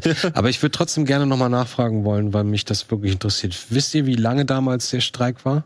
Ich glaube, es waren zwei oder drei Jahre. Aber Was? Also ich meine, ich dachte, es war war fünf- das nicht, war das nicht fünf ein bis halbes acht Jahr? oder fünf bis so neun Gefühl, oder so. es Es war nicht, es war nicht eines durchgängig. Jahres so gedacht. Es, es, Aber- es war nicht durchgängig, aber es war eine, eine Phase von. der, von auch der letzte große Streik ging von November 2007 bis Februar 2008.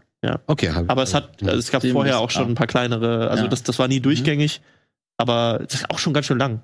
November bis April. Jo. April? Ja. Hm. Das heißt, wir könnten jetzt theoretisch, wenn wenn's alles, wenn alle Stücke reißen und alles läuft schlecht und die können sich nicht einigen, könnte es durchaus passieren, dass man ein halbes, dreiviertel Jahr einfach überhaupt keine Ja, erstmal anschieben also kann. Ja. vielleicht sogar noch länger, ne? Also ich Ja. meine, ich will jetzt nicht allzu sehr schwarz malen. Also ich glaube, so was ich an Newsseiten hier in Deutschland gelesen habe, war das auch alles ein bisschen optimistischer. Also da hieß es, es wird nicht so die großen äh, Konsequenzen mit sich bringen, wie es damals war. ja. Aber in Amerika sieht man das Bild ein bisschen anders, weil jetzt auch noch andere Faktoren hinzukommen, weil die Autoren ja auch dafür eintreten, wie jetzt in Zukunft damit umgegangen wird, wenn KI ins Spiel kommt. Das hatten wir ja auch auch schon. dazu. Die große Verunsicherung auch nochmal dazu. Ja, Ja, also klar. Mhm. weil, weil ähm, sie wollen halt zum Beispiel nicht, dass Studios jetzt sagen, ah, weißt du was? Der hat mal für uns geschrieben, der hat für Mhm. uns die Serie gemacht und äh, der hat für uns die Serie gemacht. Anhand der und der Daten, anhand der und der Sachen, die er gesagt hat Ja, und die er geschrieben hat, die füttern wir jetzt mal hier da rein und dann sollen wir eine neue Serie haben. So, ja. Ist das doch geistiges Eigentum von dem eigentlichen Autoren oder beziehungsweise Ist das überhaupt dann noch sein geistiges Eigentum? ist es dann noch sein geistiges Eigentum? Und was ist, wenn dann die Studios ankommen und sagen, guck mal, wir haben hier vor einem Dreh, also wir haben ein Drehbuch von der KI geschrieben, könntest du mal bitte mal drüber gucken? Guck mal, ob dir das Ah, gefällt oder ob Das ist der erste Draft. Ja. Ja, ja, genau. Und dann wird das. Ja. Auch da wieder Morbius 2 könnte davon profitieren. ähm, Ja, aber das ist halt auch, das ist halt auch die Frage, ne? Ich stell, also, ich will ja jetzt nicht irgendwie die Studios da direkt als die Teufel und die schwarze, dunkle Seite der Macht und sowas hinstellen, so, ne? Aber jetzt stell mal vor, du bist irgendwie Head of Studio oder Exec oder sonst irgendwas, also du hast irgendeinen hohen Posten Mhm. und du weißt, du brauchst irgendwie Content, du weißt, du brauchst irgendwie Filme, du weißt, du musst die Maschine irgendwie am Laufen erhalten. Vor allem, wir hatten es ja mit dem Thema Bob Iger gerade. Es ist ja, der hat ja jetzt schon sau viele Sachen ähm, so ein bisschen angeteasert, noch nichts Klares gesagt, aber ähm, man hat jetzt schon ewig lang nichts mehr von den ganzen Serien, die angeblich dieses Jahr noch kommen sollten, gehört. Hier Ironheart und Co., die auch schon gedreht sind und sowas. Ähm, und die haben ja schon Echo. relativ viel. Hä? Echo. Echo, genau. Die haben ja schon relativ viel quasi inoffiziell verschoben und er hat ja schon so hier und da in Pressekonferenzen gesagt, dass man das jetzt ein bisschen anders macht, ein bisschen mehr Distanz zwischen den Sachen macht und weniger Quantität. Und ähm, der war ja sowieso schon dabei, das alles so ein bisschen einzuhacken. Also es würde mich nicht wundern, wenn, wenn man wirklich als Folge von solchen Sachen, weil ich wie wir es gerade auch schon gesagt haben, ich kann mir vorstellen, dass auch trotzdem gerade äh, die die Visual Effects Artists äh, dann auch noch mal in so eine Richtung gehen werden und ähm, sollten sie auch meiner Meinung nach, weil Müssen die sie. Studios so einfach gepeitscht werden, ähm, dass du dann irgendwann dann wirklich das Ende der Streaming-Anbieter-Ära in dem Stile, wie es gerade läuft, sehen könntest, sodass nur noch so ein Backlog-Ding ist. Ähm, wo du halt alte Sachen gucken kannst, aber nichts unbedingt äh, jetzt neue Serien speziell dafür produziert werden. Ja, ich meine, neue Serien, ich bin mir sicher, es werden neue Serien rauskommen. Die Frage ist nur, ist es das, was, sage ich mal, A, die Anbieter wollen? Ja, Ja, weil mein Eindruck ist momentan, sie wollen alle das nächste Stranger Things, ja, ja. sie wollen alle das nächste Last of Us, sie wollen alle das nächste House of the Dragon, so, weil das sind jetzt gerade die, die äh, Serien, die eine große Aufmerksamkeit generieren. Sie wollen alle das nächste Yellowstone, ne? Ich meine, Paramount kann ich eigentlich glücklich schätzen, dass sie jetzt mit Yellowstone ein Universum geschaffen haben, das ziemlich viele Leute zieht und das auch mit Spin-offs irgendwie wohl ein großes Interesse noch beibehält, ne? Wie ist es denn bei, bei äh, sowas wie HBO Max? Ich meine, das ist jetzt noch relativ jung, aber ähm, bei Disney Plus und Netflix sind ja komplett am struggeln, was, was das Geld angeht. Die verlieren ja nur ähm, und deutlich höher, als sie es Netflix erwartet wer? Hätten. Netflix und wer? Netflix Ah, und Disney Plus. auch, okay. Ja, und äh, ähm, Disney Plus hat wohl ja wirklich katastrophale Verluste gemacht ähm, im Verhältnis, weil die halt die Budgets für, den Serien, für die Serien riesengroß waren. Mhm. Aber es halt mit 8,99 Euro Was man dann nicht sieht. mit 8,99 Euro im Monat nicht unbedingt äh, umgesetzt ist. Und wenn man es dann auch noch nicht mal sieht bei der Mhm. gerippten Version, dann hat man jetzt auch nicht unbedingt äh, das Interesse, dann vielleicht doch noch mal ein Abo abzuschließen.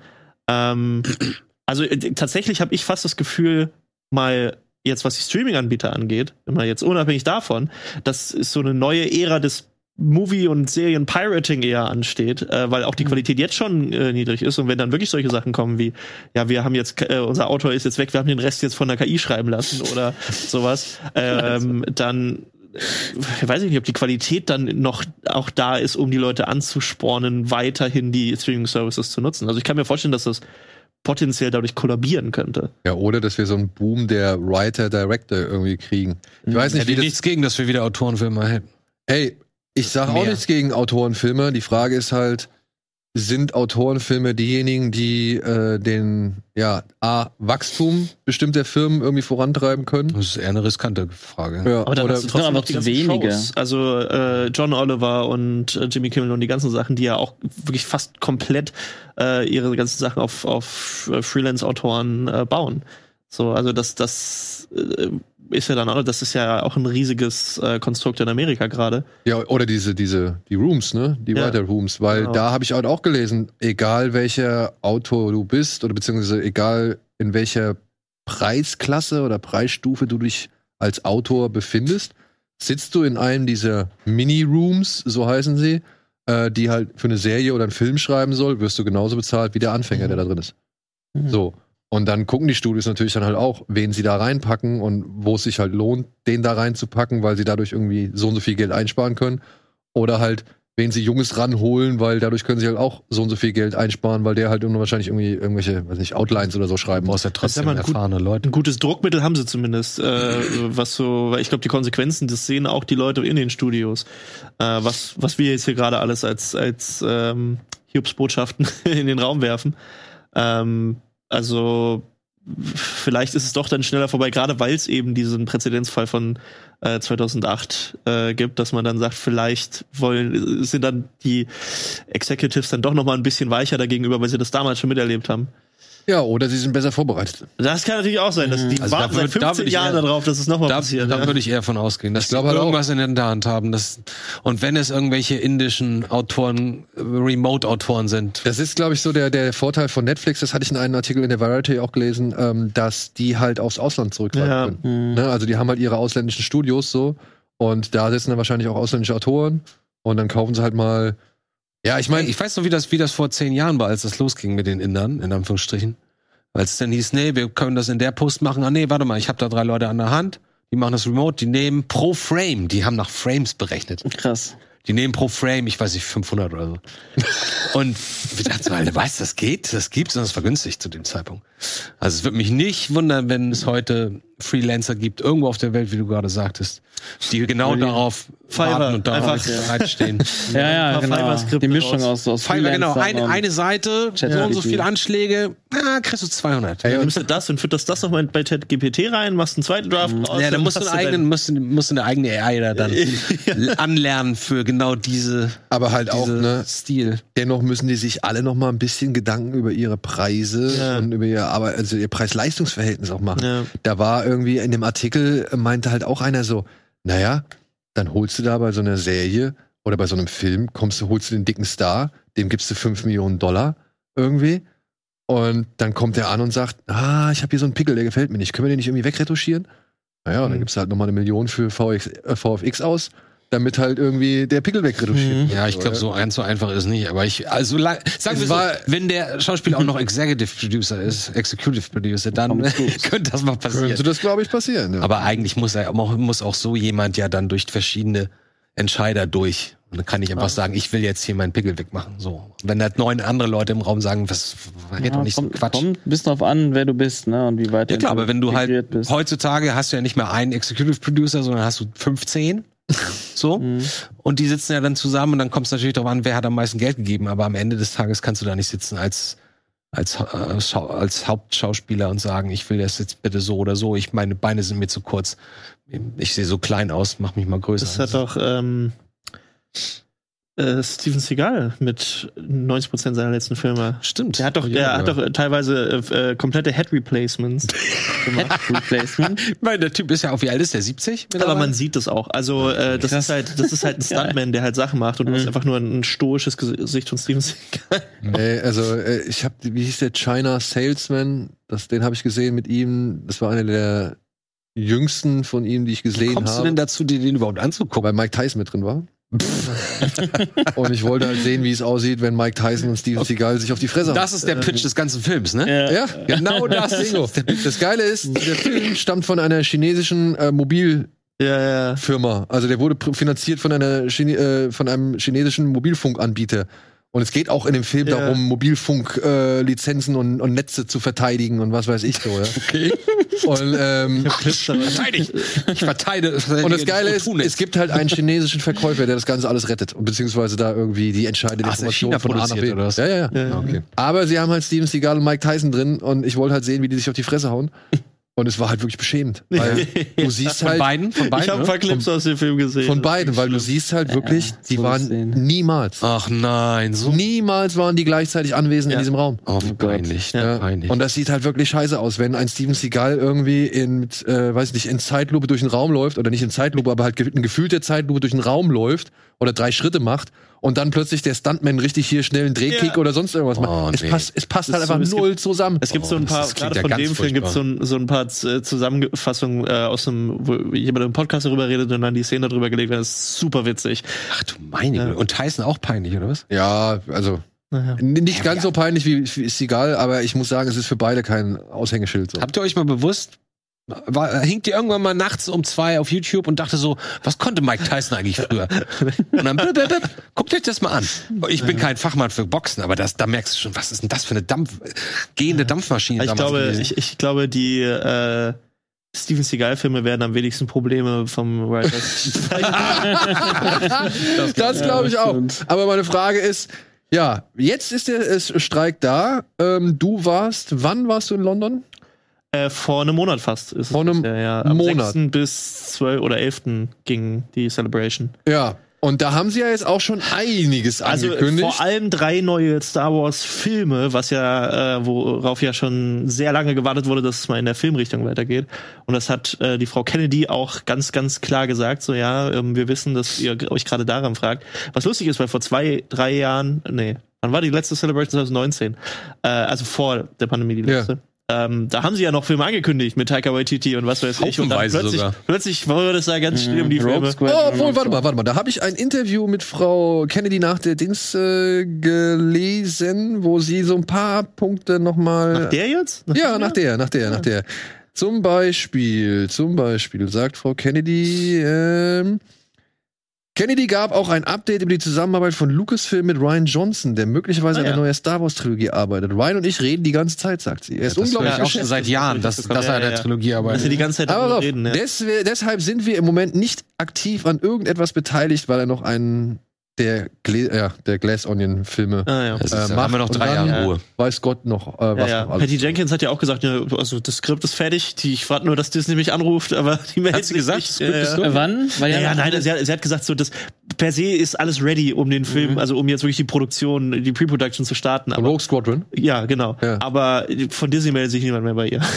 Und ähm, Kevin Feige hat ja angeblich auch einen Film Stimmt, machen der hat auch sollen, noch mal. aber das wurde seit letztem Jahr auch nicht mehr thematisiert. So. Ey, was für ein ähm, Chaos. Ein Ähm, dann sollte es eigentlich noch diverse andere Serien geben. Bei der einen, das ist ja das berühmteste, ähm, der, der Rangers of the New Republic wurde ja in Sand gesetzt von der Hauptdarstellerin, die Cara Dune gespielt hat. Ja, ja. Ähm, Wieso? Äh, äh, Wurden- äh, Äh, Gina Carano. ja, genau. nee, wieso, wieso in den Sand gesetzt? Äh, ne, die hat den Holocaust verleugnet und sowas. Also, äh, beziehungsweise nicht verleugnet, aber verharmlost. Ähm, Ach so, so in Sand gesetzt. ja, ja, ja. Die, die wurde dann einfach äh, gekickt von Disney sehr schnell, nachdem sie ein paar Tweets und äh, Videos auf Twitter veröffentlicht hat. Niemals bis auf den Twitter. Und deswegen ist jetzt übrigens in der, ich glaube, die war, naja.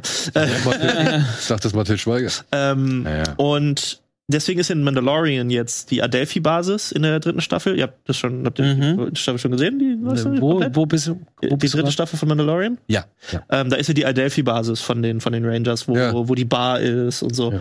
Ähm, und das ist die Basis, wo eigentlich der Start von der Serie sein sollte, von Rangers of the New Republic, wo dann eben sie einer der Rangers sein sollte. Aha. Und ich gehe sehr stark davon aus, dass sie jetzt die vierte Staffel Mandalorian quasi, ähm, also dass sie das Konzept davon genommen haben, von der Serie und das jetzt einfach zur Mandalorian-Staffel machen. Oder zusammenmischen. Weil er ja am Ende jetzt Teil von den, oder zumindest für die Arbeit Ja. und so. Und ich denke, das war ursprünglich der Gedanke mit Gina Carano. Ähm, Hm. Und dass sie jetzt einfach die Serie gestellt. Aber da sind auch ganz viele andere Sachen, die eigentlich kommen sollten. Ja, aber wie ist, das, wie ist das bei Dave Filoni? Dave Filoni soll jetzt einen Film machen, der äh, die Ereignisse von Ahsoka, von Book of Boba Fett und von, Und Mandalorian. und von. Genau. Mandalorian Also um zusammenführt. ums eigentlich besser zusammenzufassen, ist es noch, und, und das ist, glaube ich, auch das, weil wir wissen ja nicht, was in den nächsten, das ist, der soll in sechs bis sieben Jahren kommen erst. Ähm, und bis dahin ist ja noch sehr viel Zeit. Ähm, da ist, er hat auch selber nochmal klarifiziert, dass es nicht das unbedingt das Ende der Mandalorian-Ära ist. So, das kann danach noch weitergehen. Ähm, aber das äh, so wurde es jetzt nicht genannt, aber es geht schon in die Richtung, dass es eher so eine Art Avengers-Film quasi ähm, ist, der einen Höhepunkt der, des Aufstiegs der ersten Ordnung ähm, darstellen soll und das, was sie jetzt quasi schon einleiten, Project Necromancer ähm, und die ganze Geschichte mit äh, mit mit Hux Vater und äh, Thrawns äh, äh, hier Pelion, der von die hatten ja diese Dark Council in der vorletzten Folge war das glaube ich. Ähm, und gerade Hux Vater und Pelion, der der das Schoßhündchen von Thrawn, ähm, sind da halt in dieser Storyline sehr sehr wichtig. Okay. und Die werden Ähm, sicherlich bei Ahsoka auch schon richtig Und in Ahsoka wichtig. ist ja dann Ja, sie haben ja der schon- Bad Guy. Ja. Sie haben ja schon gesagt, dass Ahsoka sich vor allem um die Suche nach Thrawn Genau, genau. soll. Also das, die Suche ist tatsächlich auch im Trailer relativ schnell vorbei gewesen, weil da war er. ähm, ich habe dann sogar noch einen Extended Trailer gesehen, wo ich dann auch wirklich das Gesicht von ihm gesehen habe, wo ich sagen muss, hoffe, dass das CGI noch ein bisschen Oh. daran CGI? was macht. Weil, Echt? also, naja, er ist auf jeden Fall blau geschminkt, bin- gehe ich davon aus. Aber so gewisse Elemente von Thrawns Spezies sind halt du die Augen oder was? die Augen sahen, es sah, der Clip sah ein bisschen flach aus. So, und ich weiß nicht, ob das schon die Finale sei. Also ich glaube, es gibt einen Grund, warum der noch nicht im Trailer war. Mhm. So, Ja, ähm, der Look hat gestimmt, der sieht aus wie Thrawn. Ähm, das ist ja auch der Sprecher, Nein, der den- in Clone Wars in, den- äh, in Rebels ihn gesprochen hat. Genau, der Mickelson. Mickelson. Sie haben, das haben sie doch auch gemacht mit, ähm, mit dem Inquisitor, ne? Da Genau. haben, haben, hast du auch am Anfang gesagt, der sieht komisch Da haben aus sie in der ersten bisschen- Da haben sie aber ein bisschen an den Proportionen Ja, gearbeitet. Wirklich was so. gemacht? Ein bisschen, ein bisschen, die Ja. haben den Kopf ein bisschen Ja, gestreckt. sieht sie dann Der sah am Anfang noch ein bisschen dulliger aus. Ja, noch, ja. noch. Ähm, Also da könnte alles passieren. Also die, die, äh, ich denke mal, dass Thrawn noch ein bisschen leicht überarbeitet wird. Ich denke schon, dass sie über die blaue Haut nochmal drüber ziehen und das nochmal ein bisschen glätten und sowas. Dass er eben nicht einfach nur wie ein blau angemalter Mann aussieht. Gut, Thanos sah auch am Anfang anders aus, als Ja. er letztendlich Ganz- auch. Ähm, ja, die Post-Credit-Scene von Avengers sieht richtig schlimm aus. also Da war die noch sieht aus wie so, Practical, ne, die aus so ein erste. Videospiel, also PlayStation 2. Ähm, nee, und genau, das, das soll quasi der Film von ähm, Filoni sein. Das haben sie auch so angekündigt, dass sie der eigentliche Hauptpunkt von dieser Präsentation nicht nur die Filme anzukündigen war, war es gibt verschiedene Ähren, die jetzt beleuchtet werden und sie gehen eben nicht nur weiter voran oder füllen so die Sachen in, in den Original-Sachen auf, wie mit Endor, sondern sie gehen auch in die Vergangenheit und beleuchten das erste Mal ähm, den Ursprung der Jedi. Das Äh, macht James Mangold. und das macht James Mangold. Ähm, und da hattest du mir, glaube ich, schon geschrieben, so, das hängt so ein bisschen davon ab, äh, wie jetzt Indiana Jones ist, äh, wie du das dann wollte grad einschätzt, ob das eine gute ich oder eine schlechte da Sache bin ist. ich ge- absolut bei dir. Ja, also- Aber- erstmal erst Indie abwarten. Erstmal Indie abwarten. Aber trotzdem eine spannende Ära und ein spannender Regisseur endlich Und, mal. genau, So. und, Ja. und ähm, sie haben, Potenziell fähig. Sie haben da ganz viele Sachen schon gesagt, ohne sie zu sagen. Also zum Beispiel in der Grafik war auch die Old Republic repräsentiert, die ja bisher nicht Kanon war und nicht existierte Aber haben die nach nicht gesagt, neuen dass die. KOTOR-Spiele Kanon sind? KOTOR-Spiele sind kein Kanon. Ah, okay. Nein? Ähm, das Einzige, was, was Oh. Kanon technisch gesehen aus KOTOR ist, sind Darth Revan und die, also dass die Sith Wir Lords reden, wir reden über. Knights of the Old Genau. Republic. Ja, das ist genau. Falls. Also, Ähm, und genau, die, die, die Sith Lords haben existiert. das sind die Sachen, die, die technisch gesehen Kanon sind, durch diese, äh, äh, ähm, diese, diese Bücher, die äh, Visual Dictionaries. Da wurde das so ein bisschen gesagt, dass in der First Order gab es so Bataillone, die nach dem benannt waren. Mhm. Ähm, und die, dieser Film von James Mangold spielt 25.000 Jahre vor der Schlacht von Yavin. in der Ära namens Dawn of the Jedi. Viele schreiben immer, dass der Film Dawn of the Jedi heißt, aber das stimmt nicht. Es ist nur die Ära, so wie Age of Rebellion und sowas. mhm. Ähm, und zufälligerweise in dem Extended Universe ist die, äh, ist das die Ära, gerade wo wir es von Koto hatten, wo die Rakata, äh, diese groß, die, das, die Spezies, die den Hyper, die, das Hyperraumreisen erfunden hat, die wurden jetzt ein paar Mal genamedroppt in Endor, der Kristall ist von den Rakata, Ja. äh, den, den ähm, Luthen ihm gibt. Der, die haben nichts mit den Viechern im Hyperraum zu tun, mit den, mit den Oktopoden. Die haben schon was mehr oder weniger mit denen zu tun, weil die Hyperraumreisen durch die ja entstanden sind. Ja. Ähm, aber das sind die, die die Hyperraumwege, so den Kessel Run und den ganzen Kram ähm, äh, quasi etabliert haben. Und das war 25.000 Jahre vor der Schlacht von Yavin, als deren Imperium gefallen ist, weil sie von, weil die Spezies der Sith aufgestiegen ist. Das heißt, du kannst da schon die Parallelen sehen. Sie bauen halt wirklich so, das sind die ersten Jedi und dann spalten sich davon die Sith ab und dann wird die, werden die Sith zu einem eigenen Imperium. Und diese ganze Sache, wovon Palpatine in Episode 3 nur redet und sagt, ah, früher hatten wir so ein großes Imperium. ähm, das wird jetzt rekanonisiert und ich denke, dass die Old Republic, weil es auch genau das Symbol von den Spielen und alles ist, Mhm. ähm, dass sie da jetzt noch mal einige Sachen zurückholen und ich hoffe ganz, ganz, ganz stark auf einen Film, der auf den Knights of the Old Republic Spielen irgendwie halbwegs basiert, die Storyline von Trilogie Revan wäre ganz gut. Weil Revan ist auch ein unglaublich populärer Charakter. Ich denke mal, die Leute hoffen darauf, dass Ja. irgendwie Knights of the Re Old Republic da irgendwie jetzt. Und ich sehe halt nicht, warum sie, warum, also es, sie hätten das nicht zeigen müssen, das Symbol. Sie hätten halt sagen können, High Republic und dann Dawn of the Jedi. Sie hätten dann nicht noch eine Ära dazwischen quetschen müssen, aber sie haben es halt gemacht.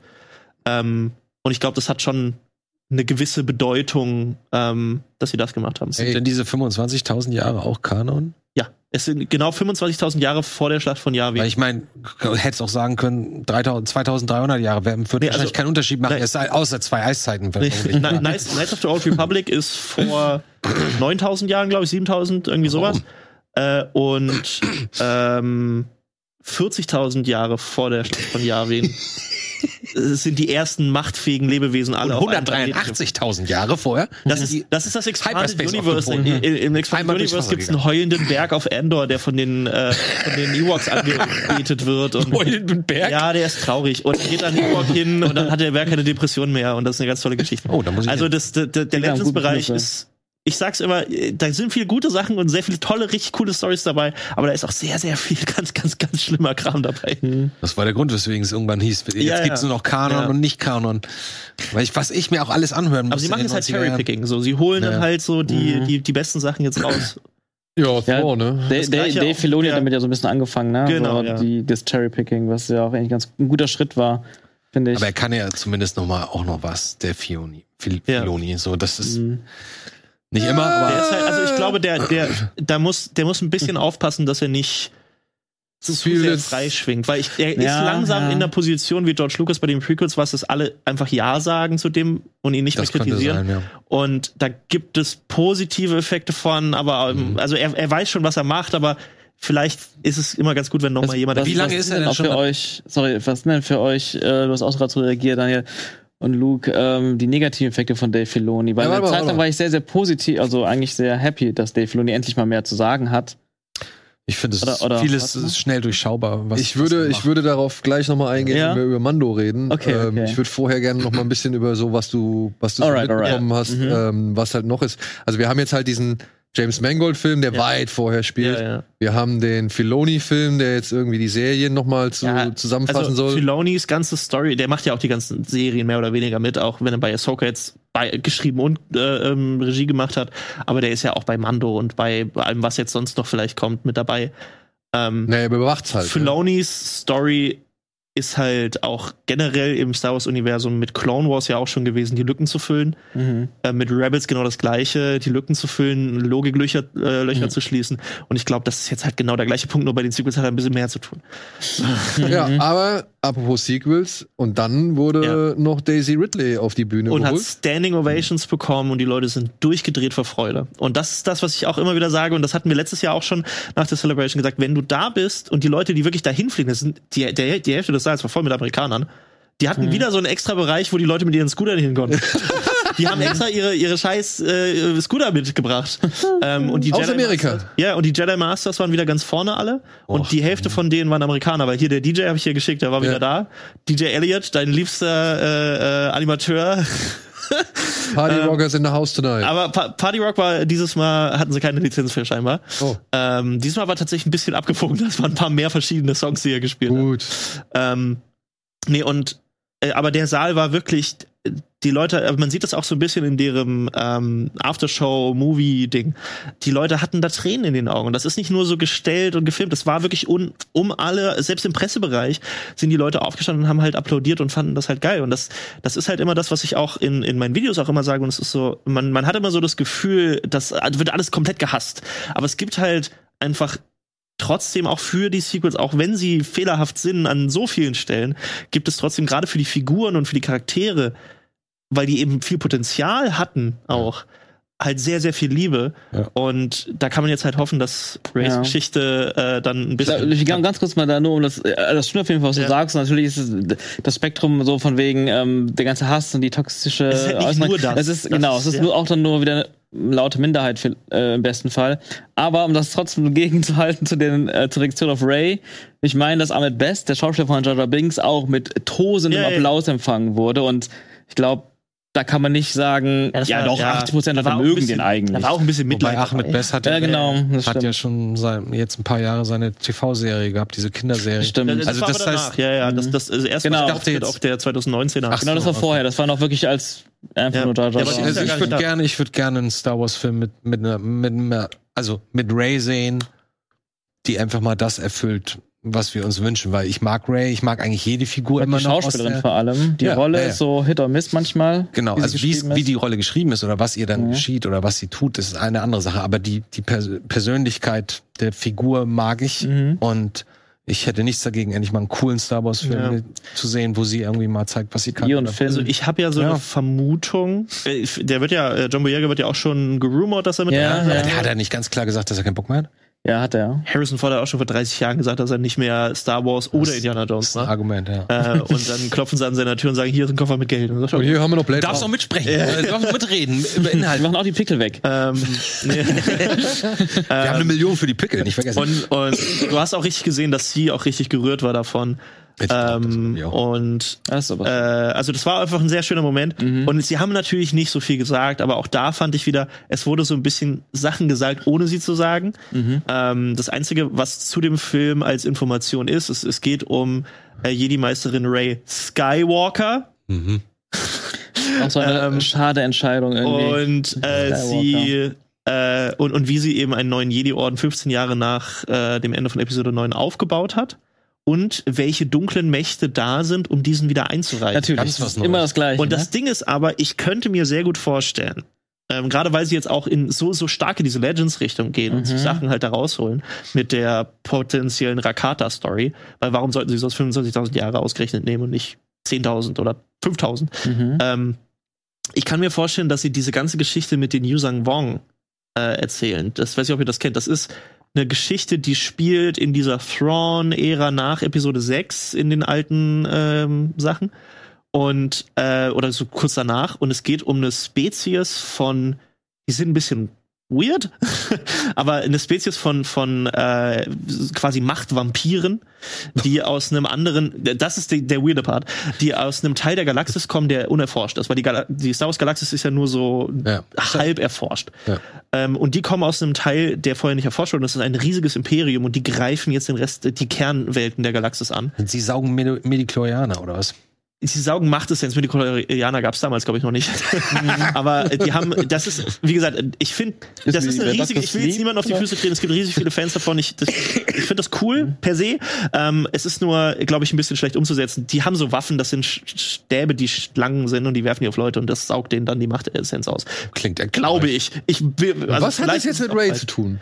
Ich glaube, dass die dunklen Mächte, die das niederreißen wollen, nicht neu nochmal irgendwelche Siths sind, die jetzt wieder aus der Dunkelheit auftauchen, sondern ich glaube, sie gehen jetzt wirklich diesen Weg, dass sie diese Story so ein bisschen adaptieren und sagen, es ist eine, es, es ist irgendeine Spezies, die halt rachsüchtig sind, die eroberungsgeil äh, sind und halt auf die äh, Galaxis einschütten und die Jedi sind dann eben nicht nur damit beschäftigt, ihre großen Erzfeinde ein zehntausendstes Mal Mhm. zu besiegen, die wieder irgendeine große Kugel gebaut haben, ja, aber ich finde den sondern- Ansatz auch. sondern eine Armee von einzelnen. Ist halt ein bisschen so, als Monster. würde man, Es würde ist man die halt- Borg und die, das Dominion Es ist so ein bisschen wie die. Borg. Es ist so ein Es bisschen ist wie die zumindest dann mal ein neuer Feind, der Ja. vielleicht in dem, in dem, in dem Ja. Zusammenhang dann aus einer sehr alten Zeit kommt. Das finde ich auf jeden Fall spannender als noch ein Imperium, noch neue Sith und so ein Kram, Ja. wie du Es sagst. gibt doch noch einen. Aber Ja, trotzdem heißt sie Ray Skywalker. Und Daran das erinnert mich halt Warum immer wieder daran, dass diese neuen Filme, die wir bislang gesehen haben, sich dann doch um die Palpatines gedreht hat und nicht um die Skywalker. Ja. Zumindest suggeriert mir Also der neunte technisch Film gesehen, so. technisch gesehen äh, ist Ray keine Palpatine, weil ihr Vater hat nicht den Namen Palpatine.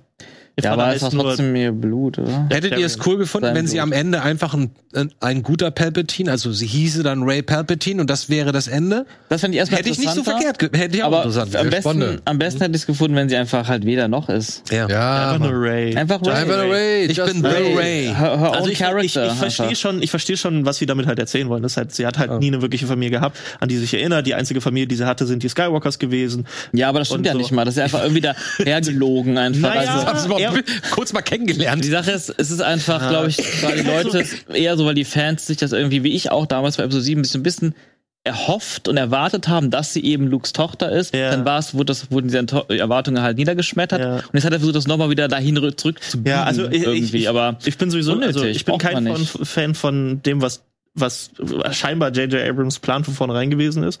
Ähm, also es ist, es ist auch ganz interessant. Es gibt in den Romanen, die vor Episode 7 rausgekommen sind, Mhm. gab es wohl schon immer wieder Hints darauf, dass der Imperator geklont wurde. Wenn man es weiß, kann man das wohl rauslesen. Ähm, und dass diese ganze Geschichte äh, Project Necromancer ähm, wohl schon die ganze Zeit geplant war und dann aber die Story Group sich doch umentschieden hat und dann gesagt hat, nee, JJ macht doch nicht alle drei Filme, sondern das macht, der macht nur den ersten. Und dann hat es dann doch nicht so gemacht und dann hat er doch wieder den dritten dazu bekommen und hat die ganze Geschichte dann doch irgendwie da wieder reingequetscht. Ja, also äh, ey, das passt doch von vorne bis hinten nicht, was die alles erzählen, weil du hast ja Snoke schon im ersten Film drin. Ja, aber ich finde eigentlich, also ich muss sagen, ich finde die, die Sache, dass Snoke quasi einfach nur so ein, so ein Fehlversuch war, der halt schon machtfähig war und über den er halt so in der Galaxis so ein bisschen aktiv werden konnte, aber noch nicht so richtig. Das fand ich jetzt gar nicht schlimm. Ich finde das- das- Ich finde Auch auch gut, gut. dass er Also- einfach dann abgehackt wurde. Das fand guck ich einen mal, ganz geilen Moment. das fand ich gut. Das Ja. war super. Mhm. Aber zu sagen, alles, was du in deinem to Kopf gehört hast und, und jedes, was- das war immer ich. Ja, wie gesagt, ich mag Als J.J. Klon. Abrams. Das ist Ansatz an das, an, gerade an den, äh, an den neunten nicht. Also ich glaube, ich, äh, der Film war halt sehr viel Fan. Pleasing äh, Szenen so, aber halt wenig gute Story ähm, und vor allem nicht im Bezug darauf, was vorher kam. Und viele Last-Minute-Entscheidungen auch. Ja. Also das mit Snoke als Klon, Fehlklon Genau. von Palpatine ist ja auch so ein Ding, wo, wo die ganz offensichtlich ähm, in der Post-Production einfach diese, diese Klontanks noch dahin gefügt Habt ihr euch mal diese Duel of the Fates? ja, ja, ja, ja, das, die das, Story das hab ich, ich habe mal? ich hab, nee, ich hab das Drehbuch komplett gelesen Genau. und das kommt unglaublich gut ohne einen Palpatine oder ohne einen genau, Snoke das, aus. Ich, ich, das, geht. ich, Das ich finde halt, das wäre eine gute Story gewesen, um das zu beenden. Ja. Aber die hatten halt Schiss, Super- dass super rund. die Leute dann Ryan Johnson Ja. 2.0 Aber es äh, war eine machen, Fortsetzung von Episode 8, was Ja. Sinn gemacht hat. Und wir haben Ja. eine Ray Nobody bekommen am Ende, auch in Episode 9. Und sie gründet Das- auch am Ende des Films Ne? Ja. passend eben einen Deswegen neuen bin ich halt gespannt, wie sie jetzt mit dem Film äh, mit Ray umgehen. Mhm.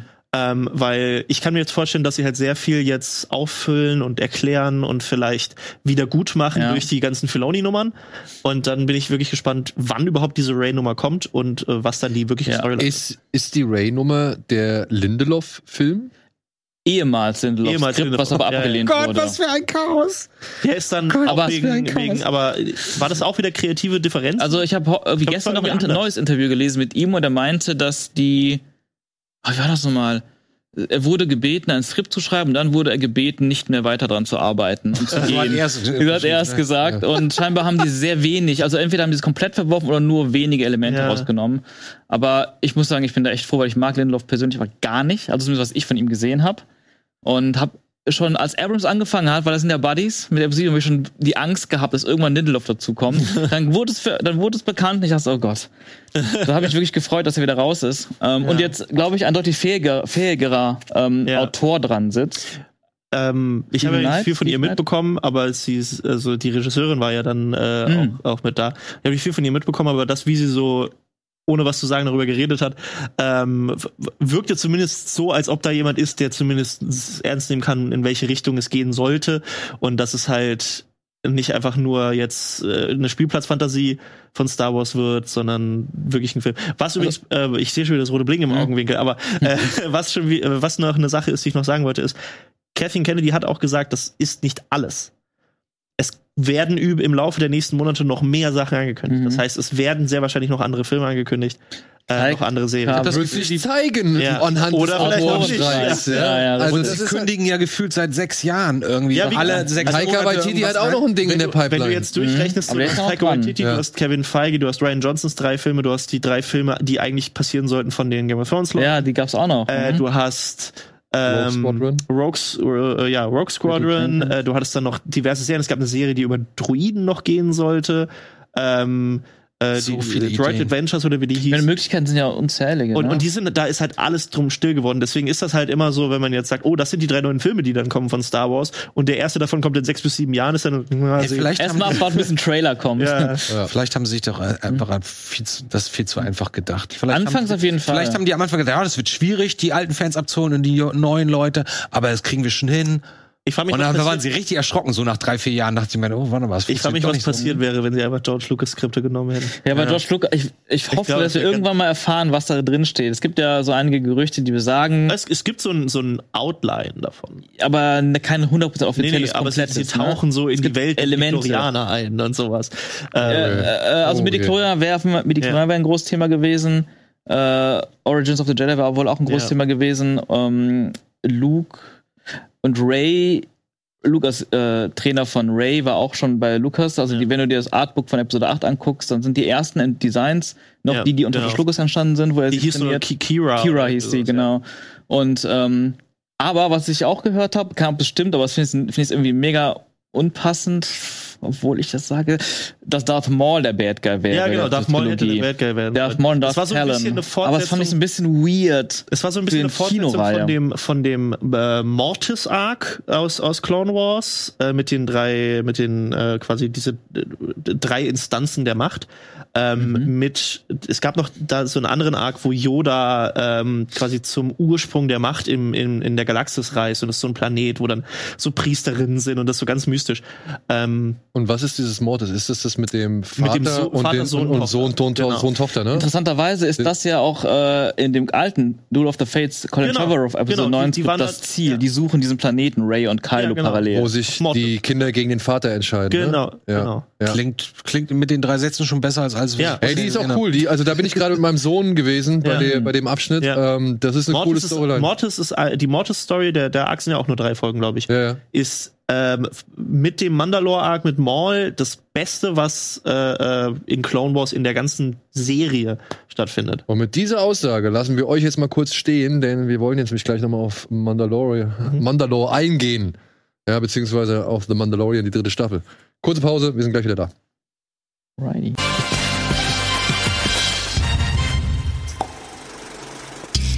Ja, gibt eine Menge. Haben wir jetzt so schon auf dem Schirm, beziehungsweise die kündigen eine Menge an, obwohl sie auch gleichzeitig sagen, sie wollen ein bisschen Entspannung und Entzerrung reinbringen, weil sie festgestellt haben, wir sind zu früh rausgegangen mit allem. Aber gut, dieses Problem haben, glaube ich, alle gerade. Wir haben keine Daten gesagt. Ja, ja, ja, haben gesagt, ja. das kommt irgendwann. Ja, aber jetzt wollen wir mal kurz über das sprechen, glaube ich, ähm, was jetzt eigentlich da ist. Habt ihr, hast du heute Morgen zufällig schon in Star Wars Visions 2 äh, reingucken können? Nee. Heute ist Nee, die ich- zweite Staffel, Nein, ich habe heute mein PK-Finale. dritte Staffel. ja, natürlich. Sonst Ja, ey. würde ich mich nicht freuen. Es ist, tut mir leid, es widerstrebt mir zu Ja. sagen, nachdem ich die erste Staffel gesehen habe, die ich furchtbar fand, mir die zweite nicht anzugucken, weil die auch furchtbar sein soll, um dann in die dritte reinzugucken. Genau, ich habe die erste nicht durch- durchgeguckt, habe die zweite weg beiseite geworfen und dann wurde von so vielen Leuten gesagt, gib Ja, ich mal fand die ersten zwei, ich fand die zwei Staffeln gut. Ich, das ist schön, aber ich bin ja auch Die leicht erste fandst du gut. Ich, ich kann kaum noch dran erinnern, aber ich fand sie gut.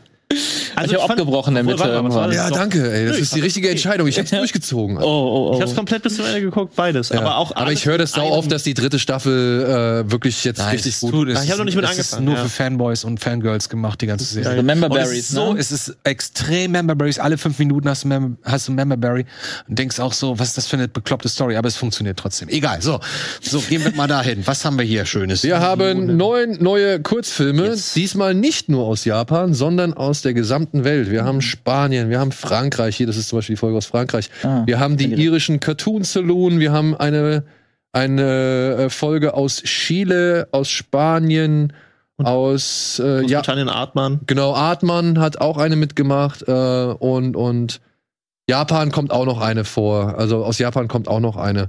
Und ey, diesmal sehr viel Stop-Motion Nee, ich dabei. glaube aus Korea.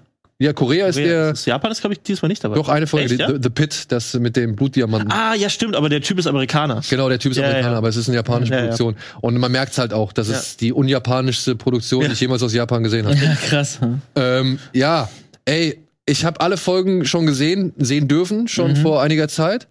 Ähm, und ich muss sagen, man kann gewisse Gemeinsamkeiten feststellen, wie zum Beispiel das Thema Farben ist wieder äh, ein großes Thema, also ist ein größeres Thema. Das Thema Trennung ist ein großes Thema, weil es geht äh, tatsächlich an mehreren Folgen ähm, am Ende um die Trennung von, also dass Leute Ja. auseinandergehen und das jetzt noch nicht mal irgendwie im, im, im weiß ich nicht, im, im, im Schlechten, im Nihilistischen oder im, im Zerstörerischen, so dass irgendwelche Leute irgendwie äh, umgebracht werden, sondern am Ende stehen halt einfach zwei Parteien da, die müssen auseinandergehen. Und das fand ich auffallend. So. Ist auch generell, finde ich, sehr, also ich habe jetzt nur die ersten fünf oder vier gesehen. Sehr viel Symbolismus. Ja. Sehr, sehr, sehr viel symbolische Sachen, die auch nicht 100% dann erklärt sind, sondern einfach nur dargestellt werden. Ähm, weil es sind ja nur kurz, ja, ich glaube, das die längste ist 18 Minuten oder Ja. so. Ähm, Wie viele Folgen gibt's? Neun. neun. Neun. In der ersten Staffel waren es auch neun, ne? Ja. Ja. Ja, Ich könnte mir auch gut vorstellen, dass das so ein bisschen gewissermaßen unterbewusster Testlauf sein könnte, diese, dieses ganze Produkt oder wie, die wie vierte Staffel ist das? Die zweite, Zweite. Staffel? ja. Dass sie auch mal gucken, wie sieht das eigentlich aus, wenn man jemanden darauf Ja, setzt, klar. der mit diesem Also, einen speziellen visuellen Staffel- Stil oder mit dem Humor oder mit dem Story-Ansatz da die, angeht und die einfach mal Ronin, machen die lässt? Ronin-Folge hat ja dann auch nach sich gezogen, dass ich glaube, es ist ein Roman oder ein Manga oder sowas dazu rausgekommen ist und das Mhm. die Geschichte weitererzählt. Also ähm, ich, die sind auf jeden Fall dabei zu gucken, was ist davon, Ja. was, welche Welten davon. Kann mir niemand erzählen, dass unter diesen Umständen gerade, wenn da eine Folge voll explodiert, aus welchem Grund auch ja, immer, ja, ja. dass sie dann nicht sagen, oh, das hat den Leuten Ja. gefallen, in dem Stil, mit der Story. Ich Besonderheit. ich brauche jetzt, ich brauche jetzt nicht unbedingt äh, einen, einen äh, drei Stunden Artman Star Wars Film. Obwohl- äh, die Folge war super gut. Ey, super äh, gut. 90 Was ist denn Minuten- Artmann, Entschuldigung. Äh, Wallace and Gromit. Ja. Ja. Okay. Ja, also die Artmann-Folge ist, muss man, man kann es einfach nicht anders sagen, die ist sweet. Ja. Die ist wirklich so süß. Was- So genau was wie man sich's vorstellt. Ja, ja. Die Frau auf der Bühne, ich war ja auch bei dem Panel davon und die Frau auf der Bühne meinte so, ja, wir, wir, dort, wir durften die Folge da schon sehen. Und die meinte vorher schon so, ja, es gibt so hier und da auch ein paar Easter Eggs. Das sind nur Easter Eggs. Ey. Alles um die Hauptfiguren drumherum sind alles nur Easter Eggs. Die Artmann-Folge, ne? Das ist, glaube ich, die vierte in der, in der, in der Reihenfolge von der zweiten Staffel. Oder es Ja. war auf jeden Fall die vierte, die ich gesehen habe.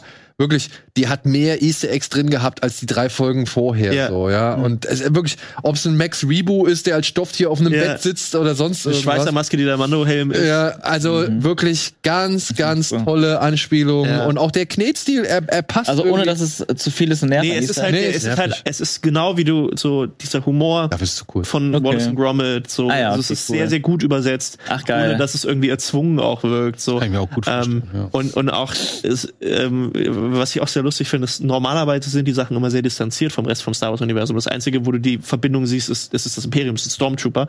Und hier ist wirklich eine Figur aus den Filmen mit dabei. Ja, stimmt. Und genau. zwar Meinst du jetzt bei Wedge der einen Antilles. Folge Wedge oder Antilles aus. in der einen Folge. Ah ja. Ach, Wedge Antilles ist mit dabei und äh, wird auch so ein bisschen ähm, so, so ein bisschen veralbert und ich glaube es ist auch tatsächlich der Schauspieler der Onkel von von Ewan McGregor der äh, auch die Stimme spricht Ja? ja. Ja. Der war cool. doch auch auf der Veranstaltung, oder? Weil ein Freund von mir hat mir Morgen ein Foto geschickt, wo er war der auf der Celebration weiß ich ich habe auch nicht so viel das war sehr eng heute dieses Mal es war nicht so Nee, also nicht so weitläufig er das hat mir ein Bild geschickt. Ich so, ist das? Und Das ist, glaube ich, Veg.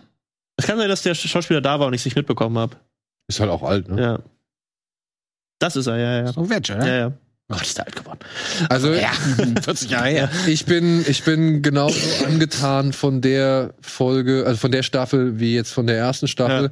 Ich muss aber allerdings auch sagen, für mich gab es keinen Film jetzt unter den neuen unbedingt, wo ich sage, den hätte ich gerne mal als Langfilm gesehen. Also Ja, The, Ninth, The Nin- Ninth Jedi aus der ersten Ja. Staffel, den hätte ich unbedingt als, also den hätte ich gerne als Langfilm gesehen. Also von dem, was ich gesehen habe, muss ich sagen, es gibt so ein paar Welten, von denen ich ein bisschen gerne mehr gesehen hätte. Weil ich auch zum Beispiel das, ähm, das habe ich zwar noch nicht gesehen, aber das, was aus Indien oder aus Pakistan ist, Ja. da fand ich den einfach nur das Design sehr, sehr schön. Ähm, auch von dem Inquis ich fand den Inquisitor sah cool aus. Aber ich habe halt die Folge nicht gesehen. Ich Ja. habe nur, nur den Look Ich muss sagen, es ist leider die Folge, die mir mit also Ja? am wenigsten Echt? gefällt, ja, weil aber da muss ich auch sagen, das ist nicht so mein Style. Das sieht halt aus wie so eine 3D-Animationsserie, die in Amerika schon vor Ja. Fünf Ja. Jahren irgendwie rausgekommen wäre. So, also ich finde den Stil, das das war alles ein bisschen holprig, zackig so. Das zum Beispiel aus, äh, die, die aus Irland und die aus Chile, da fand ich die Story, da würde ich gerne, bei der aus Irland würde ich gerne, was passiert jetzt? Ja. So, was ist das, wie es weitergeht, jetzt ohne ne, was über die Folge äh, zu verlieren.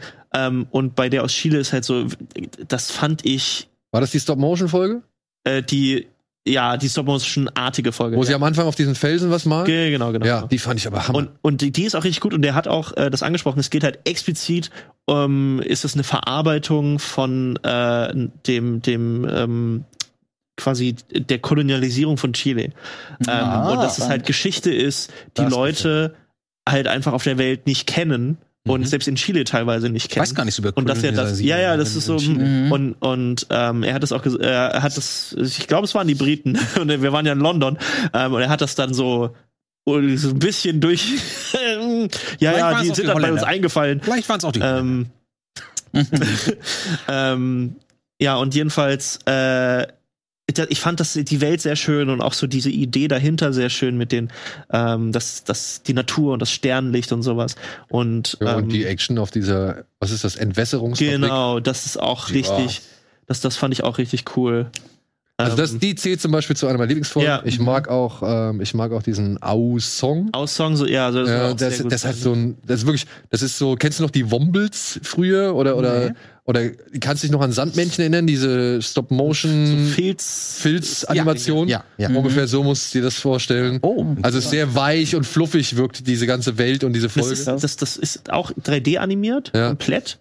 Ähm, sie haben aber vorher kleine Puppen gebaut und die quasi äh, äh, gescannt. gescannt und auch äh, so Surface-Mappings gemacht, die genauso aussehen, äh, um das eben so aussehen zu lassen, als ob es eine Filz-Stop-Motion-Animation wäre und sowas.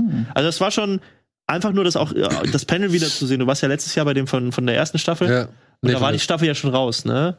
Nee, ich war beim letzten, also letztes Jahr war ich bei dem von der zweiten. Ach so, das war auch schon das. Da haben sie so die ersten Ah, Länder ja, okay, angekündigt okay. und da haben sie ja gesagt, dass zum ersten Mal Chile zum Ja, Beispiel genau, dabei ist genau. und so. Ja. Ey, und das finde ich geil. Also das ist wirklich diese Chile-Folge ist mir direkt, also klar, die setzt sich Ja. optisch ab, aber die fand ich auch inhaltlich Die cool. ist, die ist aber auch so, ich finde, die ist am meisten von dem, was ich jetzt gesehen habe, hat die dieses, dieses, diesen Star Wars Grid auch noch. So, es ist alles so dreckig Ja. und, und äh, so ein bisschen halt dieses runter, runtergerockte Ding, äh, auch von der im, imperialen Seite. Ähm, ja, Obwohl ich, ich mag auch diese Geschichte mit der mit den zwei Riesenstatuen, die von den Machern von äh, Legend of Korra, die südkoreanische, Ja. die fand ich auch geil. Da gibt's einen geilen Kampf und die ja, den geile man gesehen, der Designs. ist richtig nice. Cool. Ja. Und ich mochte auch diese erste Folge Sif heißt die, ja, die aus Spanien. Die ist sehr cool. ja, das ist die da, Ja, mit die man jetzt gerade ja. gesehen hat. Also die Ah, hat einen ich- geilen Stil, die haben so die ausgefranste. Ränder. Ja. Geil. Also die, die, ja, die ist, die ist sehr cool ähm, und generell die verschiedenen Stile wieder, äh, genau wie bei der ersten Staffel. Es ist halt sehr, sehr schön zu sehen, welche Ansätze sie halt genommen haben, um ähm, so eine kleine Animation zu machen. Und es ist halt jedes Mal irgendwie anders. Ähm, aber halt jetzt bis auf Artman, was halt einfach deren Stil ist, Das ist hier Artman. Das ist Artman, ja. Mhm. ähm, ist halt sehr, sehr, sehr cool auch einfach. Äh, ja, einfach nur das, äh, di- diese Art Interpretation des Star Wars Universums Ja. zu sehen. Also hier auch das, ne? Das mit Ja. dieser Frau, Ja. die jetzt so diese ein bisschen an Nope, ne? Nee, ja, ja, ja, verstehe ich, Ja, verstehe ich. Aber Story wenn du das, wenn du die Story siehst, Ja. Denkst du als erstes, oh, das ist ja ein Glorious Bastards. Ja, die Story basiert nämlich Mhm. auch genau auf, auf ähm, französischer Revolution und äh, wo halt Tänzerinnen und Sängerinnen in den Bars die äh, Offiziere bezirzt haben um Also Informationen. Meinst du? Genau, ja. Okay, also. Ähm, und ähm, das ist quasi eine Parallele dazu. Ähm, ja. Ich mag das ja immer, wenn man es spürt, es nicht direkt merkt, aber irgendwie spürt, dass es eine Parallele auf Ja. eine andere Mhm. bekannte Geschichte ist aus der wahren Ja. Welt. Also es ist auf jeden Fall wieder sehr, sehr cool. Aber ich weiß, was du meinst mit, es war nicht so, in der ersten Staffel waren mehr Sachen, die, die, die mehr, wo du das Gefühl hattest, da ist noch viel mehr. Ja. Und hier hast du bei manchen, also bei den Sachen, die ich jetzt gesehen habe, oft so das Gefühl, so ja, die haben sich halt jetzt diese Geschichte überlegt und mehr nicht. Was aber auch cool ist, was aber Ja, auch in Ordnung klar. ist. Ja, Mhm. lieber hast du eine wirklich durchdachte Geschichte, kurz. Und du Äh, musst nicht fünf Jahre in die ich Zukunft finde sogar bei der, Mhm. bei, ich will jetzt halt nicht das Ende von der Schiele-Folge sagen, aber ich finde sogar bei dem hast du so ein, das Ende ist nicht unbedingt das, wie es aussieht, glaube ich. Ja. Ähm, ich weiß nicht, ob, du- ob du weißt, was ich meine, wenn ich sage, das allerletzte Bild von der Folge deutet so ein bisschen darauf an, dass das so ein äh, ich, ich sage dir später, was ich Okay. meine, aber ja. ja, ich hab, also jetzt gerade auf, dem- auf, auf dem Schirm habe ich es nicht, aber ähm, reden wir gleich drüber. ja. So. Und was sagen wir zu Mando? Ich habe ja das jetzt, wo ist mein Rucksack Ich habe ja das letzte Mal oder das erste Mal, als ich hier war, letztes Jahr, Ja, das, das, das Schulterding, das haben wir das habe ich ja ähm, dir einen Teil oder euch einen Teil von der äh, Mandalorianischen Rüstung mitgebracht, was ich gemacht habe, Ja. wo auf dem Weg dann ein bisschen das Silber verloren gegangen ist und es sehr dunkel geworden ist. Ähm, und da habe ich ja erzählt, ich mache hier ein Mandalorian-Kostüm. Ja, ich habe deine Bilder gesehen, Alter. Und ich bin immer noch dabei, weil ich immer noch meine Etsy-Sachen nicht bekommen habe. Echt? äh, die, die mir noch fehlen. Aber mir ist dann was aufgefallen. mein Helm war nicht so akkurat, wie die Rüstung, wie ich es gerne hätte. Und dann habe ich gedacht, naja, dann brauche ich den ja nicht mehr, den ich habe. Und weil ich ja letztes Jahr schon Rüstungsteil mitgebracht habe und dann so dachte, weißt du, einfach immer, wenn ihr über Star Wars redet, bringe ich einen Teil von der mandalorianischen Rüstung mit. Und dann Damn. könnt ihr irgendwann euch den ganzen Mando hinstellen. Deswegen dachte ich, äh, schenke ich euch meinen Mandalorian-Helm Cool. Hammer, Alter. für euer Set. Danke. Ich meine, wir kriegen zwar. Passt sogar halbwegs. Alter, Geil. Nicht schlecht. Wir haben ein Thumbnail-Bild für diese Folge. Ja, geil. und dachte, äh, vielleicht cool, äh, freut ihr euch darüber. Weil da sind so ein paar Ey, Sachen, die mich dran gestört haben und ich mache den jetzt eh nochmal neu. Was stört dich an dem Ding hier, Alter? Der ist doch perfekt. Ja, ich, Wie lange hast du daran gearbeitet? also, ähm, das hat insgesamt, das ist, ich habe zwischendurch aufgehört und Echt so. nice, das ja. Drucken selbst hat, glaube ich, ungefähr eine Woche gedauert, weil ich zwischendurch aufhören musste. Ja. Und das ist auch der Punkt, warum ich ihn neu machen will, weil ich musste aufhören, weil das Filament alle war. Und da, man sieht, wenn man den Lack anguckt, ein, zwei Linien, die komplett einmal drumherum gehen. Ah, ich sehe es, ja. Ähm, und das stört mich so sehr. Das stört mich, weil ich das nicht Nein. wegkriege. Egal wie viel ich schleife, das kommt immer wieder raus. Aber die Farbe Ja. klatscht doch trotzdem noch da drüber. Hammer. Also der, der ist jetzt schon komplett fertig, aber der, der, der Riss ist halt trotzdem noch entstanden. Okay. Äh, immer wieder. Der ist immer durch den Lack wieder durchgekommen. Unsere Requisite bringt mich um. Ich soll nämlich unseren Schrank schon ausräumen, weil wir demnächst wieder umziehen müssen.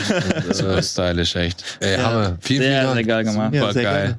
Ist es auch die 1 zu 1 richtige Größe? Es ist, ähm, Oder ist es ein bisschen größer? Äh, Das ist, äh, den habe ich noch nicht angepasst auf mich. Das ist zum Beispiel auch ein Ding, was ich bei meinem äh, neuen dann ändern will, ähm, dass ich den wirklich auf meine Kopfform auch komplett anpasse. Ähm, und mein neuer kriegt dann auch eine ähm, so ein Voice-Verstärker und ganz Ja, viele Schnickschnacks noch. Aber was ist, wenn sich deine Kopfform verändert? Ja, das da. In welche Richtung? Ja, schrumpft. Naja, wir werden alle älter, das heißt, Ja. unsere Extremitäten werden alle größer. Ja, aber Die Nase wird größer, die Ohren werden größer. Primär ist meine, 20 meine die, die Rüstung, die ich mache, ist ja primär auch tatsächlich dafür da, dass ich die einfach in meinem Wohnzimmer stehen lassen kann. Ähm, oder angucken kann. Aber ja, das ist äh, der Mando-Helm, der seit ein paar Jahren bei mir jetzt zu Hause liegt und äh, jetzt euer ist. So, Aber ehrlich, Alter, das Ding. Setz mal auf das Ding da. Ja, das kriege ich nicht auf den Kopf. Achso. Nein. Sag ich jetzt mal. ähm, also wenn ich mit dem Teil hier irgendwo aufmarschieren würde, würde jeder sagen, Alter, ah, geil, wo hast denn den her? Kann man den Aber kaufen? ich kann das verstehen, wenn du so lange da drauf sitzt und dann irgendwann je alle Details erkennst und dann merkst, oh, da ist ein bisschen. Ich habe auch meine halbe ich- Rüstung äh, schon fertig gedruckt gehabt und dann festgestellt, das ist nicht ganz akkurat, ich muss die nochmal neu drucken. Und dann habe ich neue Modelle gekauft, die nochmal neu gedruckt, äh, bevor, ich, bevor ich sie lackiert habe. äh, was ist das für ein Materialwert? Äh, Helm der? Helm, vielleicht 20 Euro Krass. Plastik.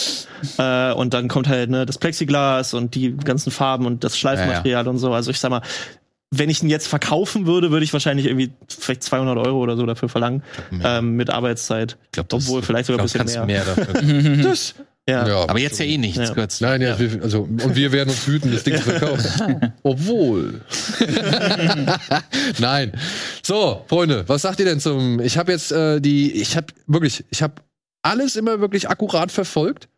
Nur die letzte Folge, die habe ich mir irgendwie so ein bisschen vor mich, vor mich hergeschoben, weil ich irgendwie Angst hatte, dass Hast es du jetzt noch, wieder vorbei noch, noch ist. gar nicht geguckt oder? Nee, nee, nee, ich habe alles geguckt. Achso, okay. Ich habe nur, wie gesagt, ich habe sieben Folgen jeweils in der Ja. Woche, die sie rauskamen, geguckt. Und bei der achten, Folgen, achten Folge habe ich so ein bisschen innegehalten, weil ich Ja. Angst hatte, dass es einfach vorbei ist. Und, Ja. und, und ich wollte, dass es noch nicht, also ich wollte nicht, dass es vorbei ist.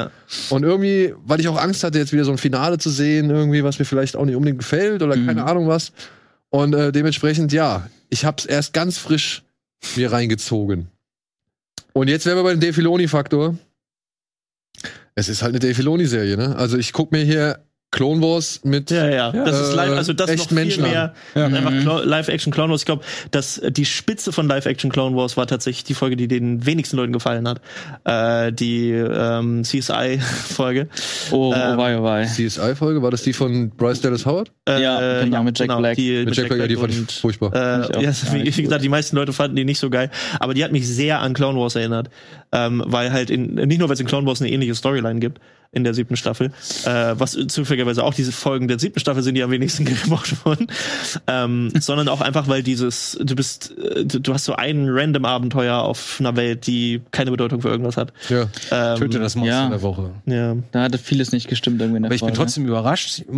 Ich habe mich sogar ein bisschen irritiert, als ich gelesen hatte über die Wochen, dass diese Staffel den Leuten nicht ganz so gefällt wie, wie die alten Staffeln. Oder die Ich zweite. glaube, ist, die- ist das die dritte? Die dritte, ja. Dritte, ja. Ähm, weil ich fand, da gibt's genau die gleichen Highlights und Lowlights wie in allen Staffeln Finde ich auch. in den teilen. Mhm. Und ich, Ich glaube, ich kann auch gar nicht verstehen, dass es das, die, diese in Anführungsstriche Endor-artige Folge Mhm. mit diesem mittleren Part äh, auf, auf Coruscant. Ähm, Ja. Dass das den Leuten nicht gefallen ist, so, das ist ja komisch, weil hast du eigentlich für mich ja, aber alles ich drin glaube, das, gehabt. Du das hast zeichnet sich halt schon das derbe. Mando-Highlights, Action-Momente und dann hast du plötzlich diese total ähm, äh, atmosphärische Szenerie und die ganze Geschichte, wo es ein bisschen um Verschwörung geht und so und, und wo es ein bisschen ernsthafter ist. Ich dachte, cool. Aber das hat den Leuten scheinbar nicht so gefallen. das- also ich bin irritiert, dass auch das, das, war sehr, sehr Clone Wars, weil in Clone Wars hast du auch immer wieder, oder auch jetzt in, in Bad Batch haben sie es ja auch ein paar Mal gemacht, dass du einfach eine Storyline hast, wo die Hauptfiguren der Serie keine Rolle spielen für eine Folge. kennt Mando ganz gut. Ähm, und das ist halt so bei, Bei das ist, glaube ich, das Problem. Der auch, ja. Das ist, glaube ich, das Problem, dass die Leute, die, der Fokus dieser Staffel war halt sehr auf Bo-Katan und die Geschichte der Mandalorianer. Mhm. Äh, und es war fast schon eher eine Bo-Katan-Staffel. Äh, und, und Mando war halt so der, Kann der halt so sagen, geholfen hat, Ja. ähm, ab so der dritten Folge äh, gefühlt. Äh, und, oder zweiten eigentlich fast schon. Ähm, und ich glaube, das ist das, was den Leuten nicht so gefallen Ja, das muss Ja. ich aber auch sagen. Das hat sein. mich irgendwie ein bisschen gestört. Da gab es diese Folge, da hat, hat er so eine Verfolgungsjagd mit Bo-Katan. Ja. Dann äh, fahren sie, da fliegen sie so in so eine Stadt, äh, Ja. oder beziehungsweise in so ein Vergnügungsviertel oder was es da ist, äh, rennen sie da durch und so. Und ich fand halt so, dafür, dass die, die Serie The Mandalorian heißt, kam ja The Mandalorian in diesen Ja. Folgen echt irgendwie so ein bisschen ähm, ungewohnt schlampiger, tollpatschiger und uncooler rüber. Und ich weiß auch warum. Also beziehungsweise meine Erklärung dafür war halt eben, ähm, um Bo-Katan Ja. besser aussehen zu lassen. So. Das ist ja auch Aber der- das ist etwas, was ich nicht sehen der möchte. Spruch, den sie am Anfang bringt, ich glaube, sie hatten sich ein bisschen erhofft, dass das ein bisschen besser funktioniert mit dem, äh, ah, dachtest du, dein äh, Vater wäre der einzige Mandalori Ma- Mandalorianer? So dieses Ding, so diese Staffel geht mehr um Bo-Katan. Mhm. Ähm, was war ja schon die zweite Folge, glaube ich, oder die Mhm. erste? Ja, die zweite, die zweite glaub Folge. Ähm, ähm, und ich, ich, ich persönlich mag Bo-Katan mega und, und äh, fand das eigentlich ganz cool. Aber ich verstehe, wenn man jetzt Fan gerade von den ersten zwei Staffeln ist, wo es so sehr nur um die beiden geht, ähm, dass man dann jetzt plötzlich eine Staffel hat, wo er so im Hintergrund steht, zu, für mehr als die Hälfte der Zeit. Und dann noch zwei Folgen drin hat, die so sehr quasi rausreißen aus dieser übergreifenden Story. Ich verstehe schon ein bisschen, woher diese, diese Diskrepanz Total, kommt. total. Kann, und, und ich habe mich, ja. nur ein Satz, ich habe Mhm. mich, ähm, also ich bin immer noch nicht unzufrieden mit, mit der dritten Staffel. Ich habe die echt gerne geguckt, habt Spaß gehabt. Mhm. Aber ich habe mich, um dich zu bestätigen, ich habe mich hin und wieder beim Gucken der Reihe dabei ertappt gefühlt, dass ich dachte, es fühlt sich so ein bisschen an wie Mad Max Fury Road, wo eigentlich alles um Mad Max rundherum passiert, aber er ist eigentlich kein Ja, kein aktiver Posten. Ja, ja, Posten, richtig, sondern richtig, er gerät halt in Situationen und dann geht's um, um die Person rundherum, Mhm. eine, eine Situation zu entschärfen oder Ja. zu kämpfen oder so, fu- furioser und so weiter. Wir be- beobachten mehr aus der Sicht Ich des bin eher, ich bin eher mit ja. ihm da und, Ja, genau. und erlebe Dinge, aber Ja. ich bin nicht, ich gucke ihm nicht beim, Erle beim, Ja. beim aktiven Ja, ähm, Geschichten oder Abenteuererleben Mhm. an. Das fand ich ein bisschen, weiß nicht, hätte nicht sein müssen, aber das ist für mich trotzdem auch kein Dealbreaker, ja, würde ich sagen. vor allem auch so. Also ich meine, ich war überrascht, wie schnell er wieder Ja. quasi gereinigt war. Das war, das war, das war sein ich auch, dachte, das Hauptziel. Drei so. Sätze. Sein Ziel der Staffel, ja. Genau, und, und dadurch hatte er danach plötzlich keine Mission mehr, außer ich bin Ja. jetzt einfach Teil davon. Aber ich muss auch sagen, ich kann es verstehen. Ähm, ich habe es auch öfter mal gehört, diese Kritik. Zu wenig Mando, zu wenig Mando und, und Grogo, die ihr eigenes Ding machen. Aber ich mochte die Staffel eigentlich sehr gerne, bis auf so ein paar Tiefen, vielleicht ein, zwei Folgen, die ein bisschen schwächer waren. Ähm, weil ich selber irgendwie in der zweiten Staffel immer mehr raus war. Das war mir dann irgendwie, dieses Monster of the Week Ding hat mir persönlich irgendwann nicht mehr gefallen. In der zweiten Staffel. Das war immer das gleiche, immer das gleiche, immer das gleiche. Du willst deswegen- das? Töte ihn. ja, genau, genau. Und, ähm, und das ist das Ding. Und ich hatte ein bisschen die Sorge, das ist jetzt die dritte Staffel. Er will, letzte Folge wird er sich reinwaschen. Bis dahin muss er erstmal immer Ja. wieder neue Quests annehmen, erst den Hab befürchtet, reparieren ja. und so weiter. Aber zum Glück war es nicht so. Und tatsächlich hat mir dieses ganze Größere sehr gut gefallen, weil das hat mich persönlich als Zuschauer mehr interessiert als Ich glaube, als sie hätten nur Mando das vielleicht und Baby ein bisschen eleganter regeln können. Also Ja. sie hätten, auch, sie hätten point, ja. das nicht so. Wa- Was sie jetzt halt gemacht haben, ist so, ist, sie haben es halt nicht aktiv gesagt. Sie haben halt einfach nur gesagt, okay, jetzt ist hier die Geschichte und jetzt passiert das halt alles so. Ja. Sie hätten halt diese, diesen Satz, den er in der vorletzten Folge zu ihr sagt, wo er sagt, äh, Bo-Katan, deine Geschichte ist noch nicht geschrieben oder dein Song ist noch nicht geschrieben äh, und ich, ich verpflichte mich dir und sowas. Mhm. Das hätten sie direkt, nachdem er von ihr gerettet worden ist, äh, quasi machen, Ja. dass er halt sagt, okay, ich habe jetzt eine Blutschuld bei dir oder irgendwie sowas. Mhm. Ähm, und sich dann an ihre Seite stellt, weil dann hätte man, glaube ich, mehr so dieses rein, dann wäre Ja, man mehr ja. reingeeast in Mhm. dieses so, okay, er ist jetzt dafür da, ihr zu helfen. Das ist seine Mission.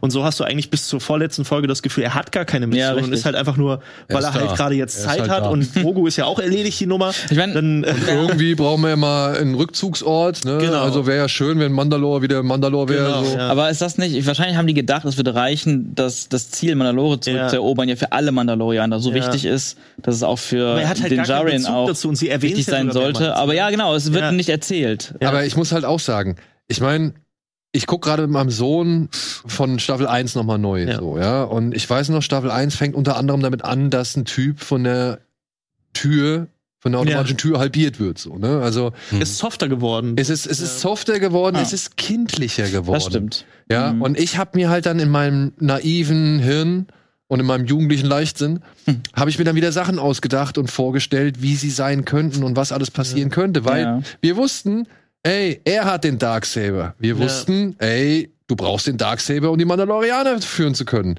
Ja, wir wussten, da unten ist ein Vieh in dem Wasser drin, ja, was wohl äh, ja die entscheidende Ja. äh, Komponente in der, Herrsch in der Herrschaft der Mandalore oder von Mandalore ist Ich irgendwie. dachte auch, dass sie, dass, dass sie den Und- und- mal irgendwo auspacken. Und all so Sachen. Und ich meine wirklich, ich habe mir so Sachen ausgemalt, dass er und Bo-Katan ja erstmal aneinander clashen müssen. Ja, ja, ja, genau. Damit sie halt irgendwie, ähm, ja, damit, damit sie überhaupt erstmal die Mandalorianer anführen kann, so, ne? Also, wie viel Konfliktpotenzial ich da irgendwie drin gesehen habe, das nicht Ich ausgespielt finde wurde. auch, also ich finde es okay, dass sie halt, dass sie sagen, jetzt zum Beispiel mit dem Mythosaur, dass sie sagen, okay, das heben wir uns für später auf.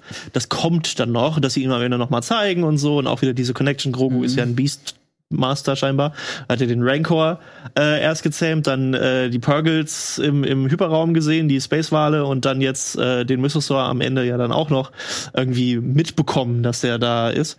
Ähm, und ich, ich verstehe, dass sie sagen, okay, das machen wir später, das ist okay. Sie wollen ja noch 10.000 Staffeln machen, aber ähm, aber nicht zu viel ich Teaser. finde halt irgendwie, ja, ich finde es so komisch, weil du hast so das, du, du, du denkst so, okay, ja, das ist jetzt so, äh, das mit dem Darksaber ist vielleicht jetzt keine Option, weil sie will Mando nicht äh, irgendwie bekämpfen. Aber der Mythosaur wäre so der andere Weg dahin gewesen. Und dann ist es halt einfach nie wieder so, ja, okay, sie hat jetzt eine Schulterplatte, wo der drauf ist und das war's. Sie hätte den zum Beispiel bezwingen können Ja, oder, genau. oder zähmen können und dann wäre sie auch die Als, Herrscherin. als von- diese große Ja. Schildkröte aus dem Kristall da ausbricht auf Mandalore, dachte ich, ah, jetzt, jetzt kommt er. Und dann war das nicht. Ah, ja, das, Ähm, das ja. war auch ein Moment. Und das war kommt so, Moment. wo ich dachte, Mhm. hm, ja, ich finde es zum Beispiel gut, dass sie das Darksaber einfach jetzt abgehakt haben und gesagt ja, haben, fand aber das auch dafür, dass sie zwei. Staffeln lang so ein, so ein, also oder mindestens eine Staffel so Politik drüber gemacht haben oder Ja. draus gemacht haben. Das hätten ist immer so, dass wo ich mir denke, warum erzählst du es dann vorher so Ja, gut? ja, ja. also warum bauschst du es denn auf? Warum machst du es denn zum Ja, ja, das, ist gut, das ist quasi klassisch Check aufs Gun. Du kannst nicht die ganze Zeit über diesen Darksaber Ja. sprechen oder dann hat er am Ende Sie- keinen großen Sie hätten Einsatz mehr. potenziell so ein bisschen darüber, also sie hätten ein bisschen darüber reden sollen, dass einerseits Gideon das haben wollte, um die Mandalorianer zu unterwerfen und das gleiche zu machen, was Maul in Clone Wars macht. Ähm, was haben sie immer nur so suggeriert? Also viele von den Sachen sind halt so suggeriert und nicht wirklich gezeigt oder, oder erzählt Ja. überhaupt. Ähm, und gleichzeitig, sie haben das zwei, dreimal erwähnt, aber nicht mit einem mit einer Wichtigkeit, die irgendwie was auf die Story beeinflusst hätte. Sie hat ein paar Mal gesagt, dass das Darksaber ein Symbol dafür ist, warum die Mandalorianer über Jahrtausende immer und immer wieder zerstritten sind, weil sie halt nur durch Kampf und so. Aber sie haben das nie richtig ausformuliert und das hätten sie mal machen sollen, um ja, das halt. aber weißt du, dann rüberzubringen, es sind ja diese kleinen, es sind ja diese kleinen Dinge, weißt Ja, du? ja. Ich meine, George Lucas hat auch nur gesagt, da ist die Macht und wir haben uns alle unseren Scheiß dabei gedacht, so ja, was die Macht alles kann, was die Macht alles ist, wo, wozu du in der Lage bist, wenn du wenn du machtsensitiv bist oder was weiß ich, so ja. Und seit Jahrtausenden wird um dieses Kackschwert gekämpft. Ja, dann muss dieses scheiß Schwert Ja. doch eine Bedeutung haben, so, weißt du? Also, das meine ich halt. Ja, ja. Du, du, musst dir im Klaren drüber sein, dass wenn du, keine Ahnung, kleine Jungshirne irgendwie Ja, ja. stimulierst, dass kleine Jungshirne halt Ja. stimulieren. Also es hätte ja gereicht, wenn sie einfach bei dieser, wo sie das Lighting of the Forge am Ende, wo sie zusammen, wo sie und die Armorer zusammen die das Ding, wo sie einfach gesagt hätten, der Darksaber ist zerstört und damit endet der Kampf, der seit Jahrtausenden zwischen den Mandalorianern Genau, jetzt also ganz jeder jetzt- hat. Ja, Jeder wir schmelzen Stamm- jeder das Ding Stamm ein kriegt als Symbol Ja. dafür, dass wir Genau. nicht mehr uns anhand von solchen Gegenständen Ja. irgendwie die Köpfe einhauen. Und das ist das, was ich nämlich meinte, weil ich glaube, das wäre sowas gewesen, was definitiv irgendwer in so einem Writers Room oder am Set gesagt hätte und vielleicht vorgeschlagen hätte. Und ich habe so ein bisschen das Gefühl, dass Dave Filoni zu wenig jetzt Gegenwind teilweise bei manchen Sachen kriegt. ja, und vor Ähm, allem halt das auch meinst du. sehr Das in seiner Clone. Wars Struktur und Erzählweise Ja. halt doch jetzt wieder Also, aber hängen wie du bleibt. auch meinst, Mhm. ich finde es halt, ich finde es gut, dass er jetzt auch Creative Head ist und weil er weiß halt, er, er kennt die ganze Er kennt sich Geschichte aus, und er ist nach George Lucas der nächstbeste, der das halt machen kann. Obwohl George Lucas jetzt auch gesagt hat, dass er bereit wäre, zurückzukommen. Aber so Nachdem was er alles gesehen hat. Ja, ja. äh, der alte Mann im Ruhestand kriegt glaube ich. Äh, ja, ist Leute. 78 oder so, ne? der, der, der wahrscheinlich so jedes, jeden Tag aufs Neue denkt er sich so, was gucke ich zuerst an meinen Kontostand oder irgendwo ins Star Wars Forum? ich glaube, die zwei Milliarden sind langsam leer. Und der muss jetzt nochmal, weil der hat ja Filme von den zwei Milliarden gedreht, die nie rausgekommen sind. Ja, gut. Die nur Hat für er seine erzählt, Filme- oder? Hat er erzählt. Hat er erzählt. Vielleicht hat er auch nichts Das stimmt wahrscheinlich. Ey, und trotzdem, trotzdem wird der noch genug Kohle durch ILM Natürlich. und sonst irgendwas Der kriegt verdienen ja auch und jedes Mal, wenn Tantiemen. 7 einmal wieder die Filme laufen, kriegt Und er ja jedes Mal einen Check. Ich glaube auch jedes Mal, wenn da steht, äh, inspired by George Lucas Ja, oder sonst ja. irgendwas, da wird Ja. da auch noch mal irgendwie ein kleiner Der muss nicht, muss sich Ja, darum. Gedanken Ja. Du musst langsam los, Daniel, steht da. ja, ja, ja, ich weiß. Aber ja. So. Haben wir noch was? Gibt's noch irgendwas, was unbedingt auf der Seele brennt? Muss noch irgendwas? Also ähm, generell die Serie, ich fand's irgendwie überraschend, wie rund die abgeschlossen wurde. Ja. Die dritte Staffel, ähm, sogar mit diesem lustigen Looney Tunes äh, Ja. Kreis, aber auch Ja. einfach so generell, dass ich habe ja die ganze Zeit darauf gewartet, ähm, was für Cameos sie uns jetzt servieren und bin froh, dass das gar nicht Thema war, sehr gut sogar. Aber trotzdem dachte ich so ein bisschen, okay, Ende, Ende und dann was Ich wirklich. ja. Man, man könnte jetzt einfach einen Schlussstrich ziehen und das nie wieder weitermachen. Ja. Das wäre okay, es wäre rund. Ich, ich Find war ich ehrlich auch. gesagt ein bisschen überrascht, dass es nicht mehr Ahsoka äh, weil, weil ich hätte, jetzt, ich war, hätte ne? so dieses Prinzip erwartet, wie sie es bei Book of Boba Fett gemacht haben. Ja. Sie fummeln den da halt rein und zeigen so ein bisschen, aber Boba Fett ist cool, jetzt kommt bald eine Serie. Ja, aber Ja. du hast ja hätte gemerkt, erwartet- du hast ja gemerkt, dass es dafür Gegenwind gab. Und, und ja, gut. Aber im Aber- Nachhinein, nein, eher. Oh, ja, im Nachhinein, nachdem die Serie raus war. Als er in, in der zweiten Staffel war, war er eigentlich, fand die es ja geil, dass er wieder da war. ja, weil die Staffel an sich halt nicht so geil war. Ähm, naja. Ah ja, Ähm, sorry, die zwei besten Folgen von deiner, von, von Book of Achso, Boba Book of Fett. Boba Fett. Ja, nee, Mhm. ich meine die zweite Staffel von Wann, Mandalorian. wann die Ja. Mando-Folgen? Ja, Ja, genau. bei beiden Mando-Folgen, das stimmt. Ja. Und das ist halt ein bisschen Armutszeugnis, Ja. wenn du deine Serie Book of Boba Fett Aber ich, ich, ich hätte halt erwartet, dass sie nochmal Ahsoka irgendwo reinknallen. Habe ich auch halt gedacht. sagen Oder so, Thrawn ja, sogar, vielleicht einmal Genau, ganz kurz genau. Thrawn. Den noch. haben wir nur auch mit mit gename gerechnet. dropped so. Ja. Ähm, und der einzige Charakter, der aufgetaucht ist, ist halt Sepp aus Rebels gewesen. Ah ja, stimmt. Äh, in dem, in dem Adele. Stimmt, stimmt, der war da, der stand da auch an, der dieser, an der Bar, ne? ne? Genau, Bar genau. Und das ist auch Mhm. genau der. Also ich dachte erst, ach cool, das ist einer von der Spezies. Und dann dachte ich so, warte mal, nee, das ist nicht einer Das von der ist Und auch gut Das ist umgesetzt, das ist jetzt- Ähm, Das ist gut jetzt 20, umgesetzt. 20 Jahre später, ne? Ich hätte vielleicht doch noch eine letzte Sache zu sagen. Ähm, vielleicht, ja, äh, ja, ja, 20 Jahre. um, um die Sendung rund zu machen. Ähm, ich fand Sepp, wo du es gerade erwähnt, überraschend gut umgesetzt, Ja. weil di- digital und ich Ja. finde das irgendwie bei den neuen Star Wars Filmen, aber auch vor allem bei den Serien sehr, sehr schade, dass die sich so sehr auf die Menschen fokussieren. Also Ja. alle agierenden Figuren sind Menschen, alle emotionalen Figuren sind Menschen. Vor allem in den Filmen. Es sind fast keine Aliens, die irgendwie mehr als ein Statist sind. ja. Wo ich denke, boah, diese Welt ist doch so, so exotisch und voller geiler Aliens. Wo sind die alle? Und dann gucke ich mir äh, halt wieder Guardians an. Ja, zwei und drei jetzt auch wieder gerade jüngst, ne? Und den ersten auch. Und denke mir einfach, boah, ich bin emotional so bei diesem kleinen Waschbären. Ich bin emotional aber so bei diesem digitalen Baum und bei Drax Aber- und bei Gamora. Und da ist ein einziger Mensch in dieser Gruppe. Und es funktioniert so gut. Und warum trauen sich bei, bei die Star Wars-Macher nicht? jetzt, zwei von den Kindern von Skeleton Crew sind Aliens und einer ist sogar ein, wirklich mit, mit Motion Endlich, endlich kommt man an den Punkt so Ähm, langsam. Ja. dass das funktioniert. und sich das äh. Skeleton Crew übrigens, der Trailer, den habe ich schon gesehen, sieht sehr gut aus und er hat eine Connection zum Mandoverse auch. Ist das hast du was zu Ähm, Acolyte gesehen? Acolyte habe ich auch den Trailer gesehen und das ist Da habe ich das nämlich, ist äh, genau deine äh, äh, deine Lane. weil bin habe ich nämlich gespannt drauf, gehört, dass äh, sehr viel, Also ich weiß nicht, wie viele Lichtschwerter ich gesehen habe, weil es unzählbar viele waren. Oha. Ähm, es ist sehr, sehr actionreich. Ja, das hab ich ist nämlich gehört, das- sehr energetisch und es hat einen sehr so ein so ein, so eine aufbauende Spannungsfaktor schon der Trailer, dass du halt schon die ganze Zeit so hm, irgendwas ist da und ähm, ja, also du hast halt so eine so eine Assassine, die ja irgendwie Darkseid mäßig ist und äh, einen Jedi-Meister, der von dem Suicide, äh, nicht, ähm, äh, wie heißt das, Squid Game, äh, Ah ja, äh, mhm. Mann gespielt wird. Ähm, was ich auch krass fand, weil der, glaube ich, nicht so gut Englisch spricht eigentlich, aber in dem, in dem Film und der Serie richtig quasi super gut. Ähm, das heißt, er hat wohl sehr gut auswendig gelernt. Auf der Bühne hat er halt Koreanisch geredet. Mhm. Ähm, und äh, ja, der Trailer war wirklich, also das war so Prequels mit aber noch mal so ein, so ein Hint Knights of the Old Republic und und dann sehr brutal und Ja, hart. das- also, ja. Das Bin klingt gespannt, gut, klingt weil gut. da sind, da sind auch gute Leute beim Stunt-Team und so. Ich bei- glaube, also ich habe das auch schon da gesagt. mit dabei. Acolyte könnte für mich das, das absolute Highlight des Star Wars Universums Wann werden. kommt wenn der das, denn? Äh, 24. Es ist, glaube ich, noch kein genauer Zeitpunkt. Ah, 24. okay. Und nochmal kurz, um auf den Autorenstreik Ja. zurückzukommen. ähm, das war halt auch so ein Ding, was die in dem Artikel gesagt haben. In dem Ja. einen, äh, naja, alle hatten während der Pandemie irgendwie dran gearbeitet, dass irgendwie sowas wie Ted Lasso irgendwie kommt. Ja, Und dann wird Squid Game der größte Hit ja. während der Pandemie. Und Ja. dann stehst du dann da und weißt nicht, was du als Autor noch machen Ja. sollst. ne? Mhm. Ja, ja. Aber gut. Ich bin auf Acolyte sehr gespannt. Ich freue mich drauf, ähm, weil ich halt, wie gesagt, jetzt schon ein paar Sachen gelesen habe, die auf jeden Fall mein Interesse wecken. Ist Acolyte für, für Kino oder für Streaming? Streaming ist eine Serie. Ja. Ach so, die Serie ist das. Genau, und die Okay. spielt im, in, der, in der High Republic, am Ende der High Republic-Ära. Mhm. Also, wo es schon in Richtung Episode 1 geht, quasi. Okay.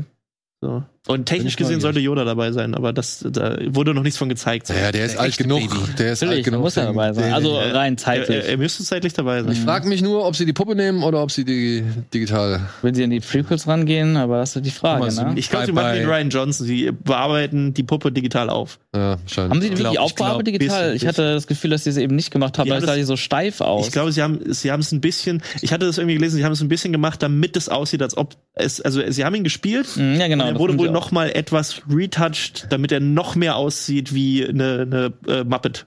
Na toll.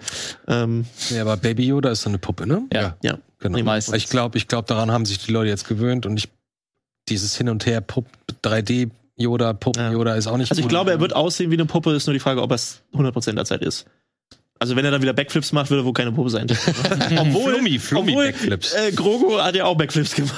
Aber da Ja, war ja. er wahrscheinlich auch dann entweder an Fäden oder halt Ja, ja, Äh, animiert. Gut. Vielen Dank euch dreien hier auf der Couch. Äh, wir wünschen euch da draußen einen schönen Star Wars Tag und natürlich bedanken wir uns auch bei unseren Supporters hier. Wenn ihr Bock habt, schaut gerne mal vorbei in unserem Club, könnt uns ein bisschen mit unterstützen. Wir arbeiten ja weiterhin dran, unseren Kanal hier auf 100.000 zu kriegen. Also, wenn ihr ein Abo übrig Stimmt habt. immer noch nicht, ne? Nein, nein. Aber hier, Gregor noch. hat, ne? Gregor hat's geschafft. Gregor hat's geschafft. Er hat die 100.000 erreicht, aber wir sind auch nicht mehr weit. Ich glaube, ich habe irgendwas gesehen. Entweder noch 800 oder 700. Ich glaub, Oh, das Gest, gestern waren es, glaube ich, 700. 700, ja. Das, äh, wie gesagt, das freut mich schon sehr, aber ich hoffe, wir schaffen es dieses Jahr dann auf die 100.000. Ich bedanke mich sehr. Ich freue mich, äh, euch beim nächsten Mal wieder hier begrüßen zu dürfen. Vielleicht zu einem anderen Thema als äh, Star Wars, aber vielleicht auch wieder äh, zu Star Wars. Und ansonsten, ja, äh, vielen Dank fürs Zuschauen. Habt ein schönes Wochenende, eine schöne Woche. Ciao. Macht's gut. Tschüss.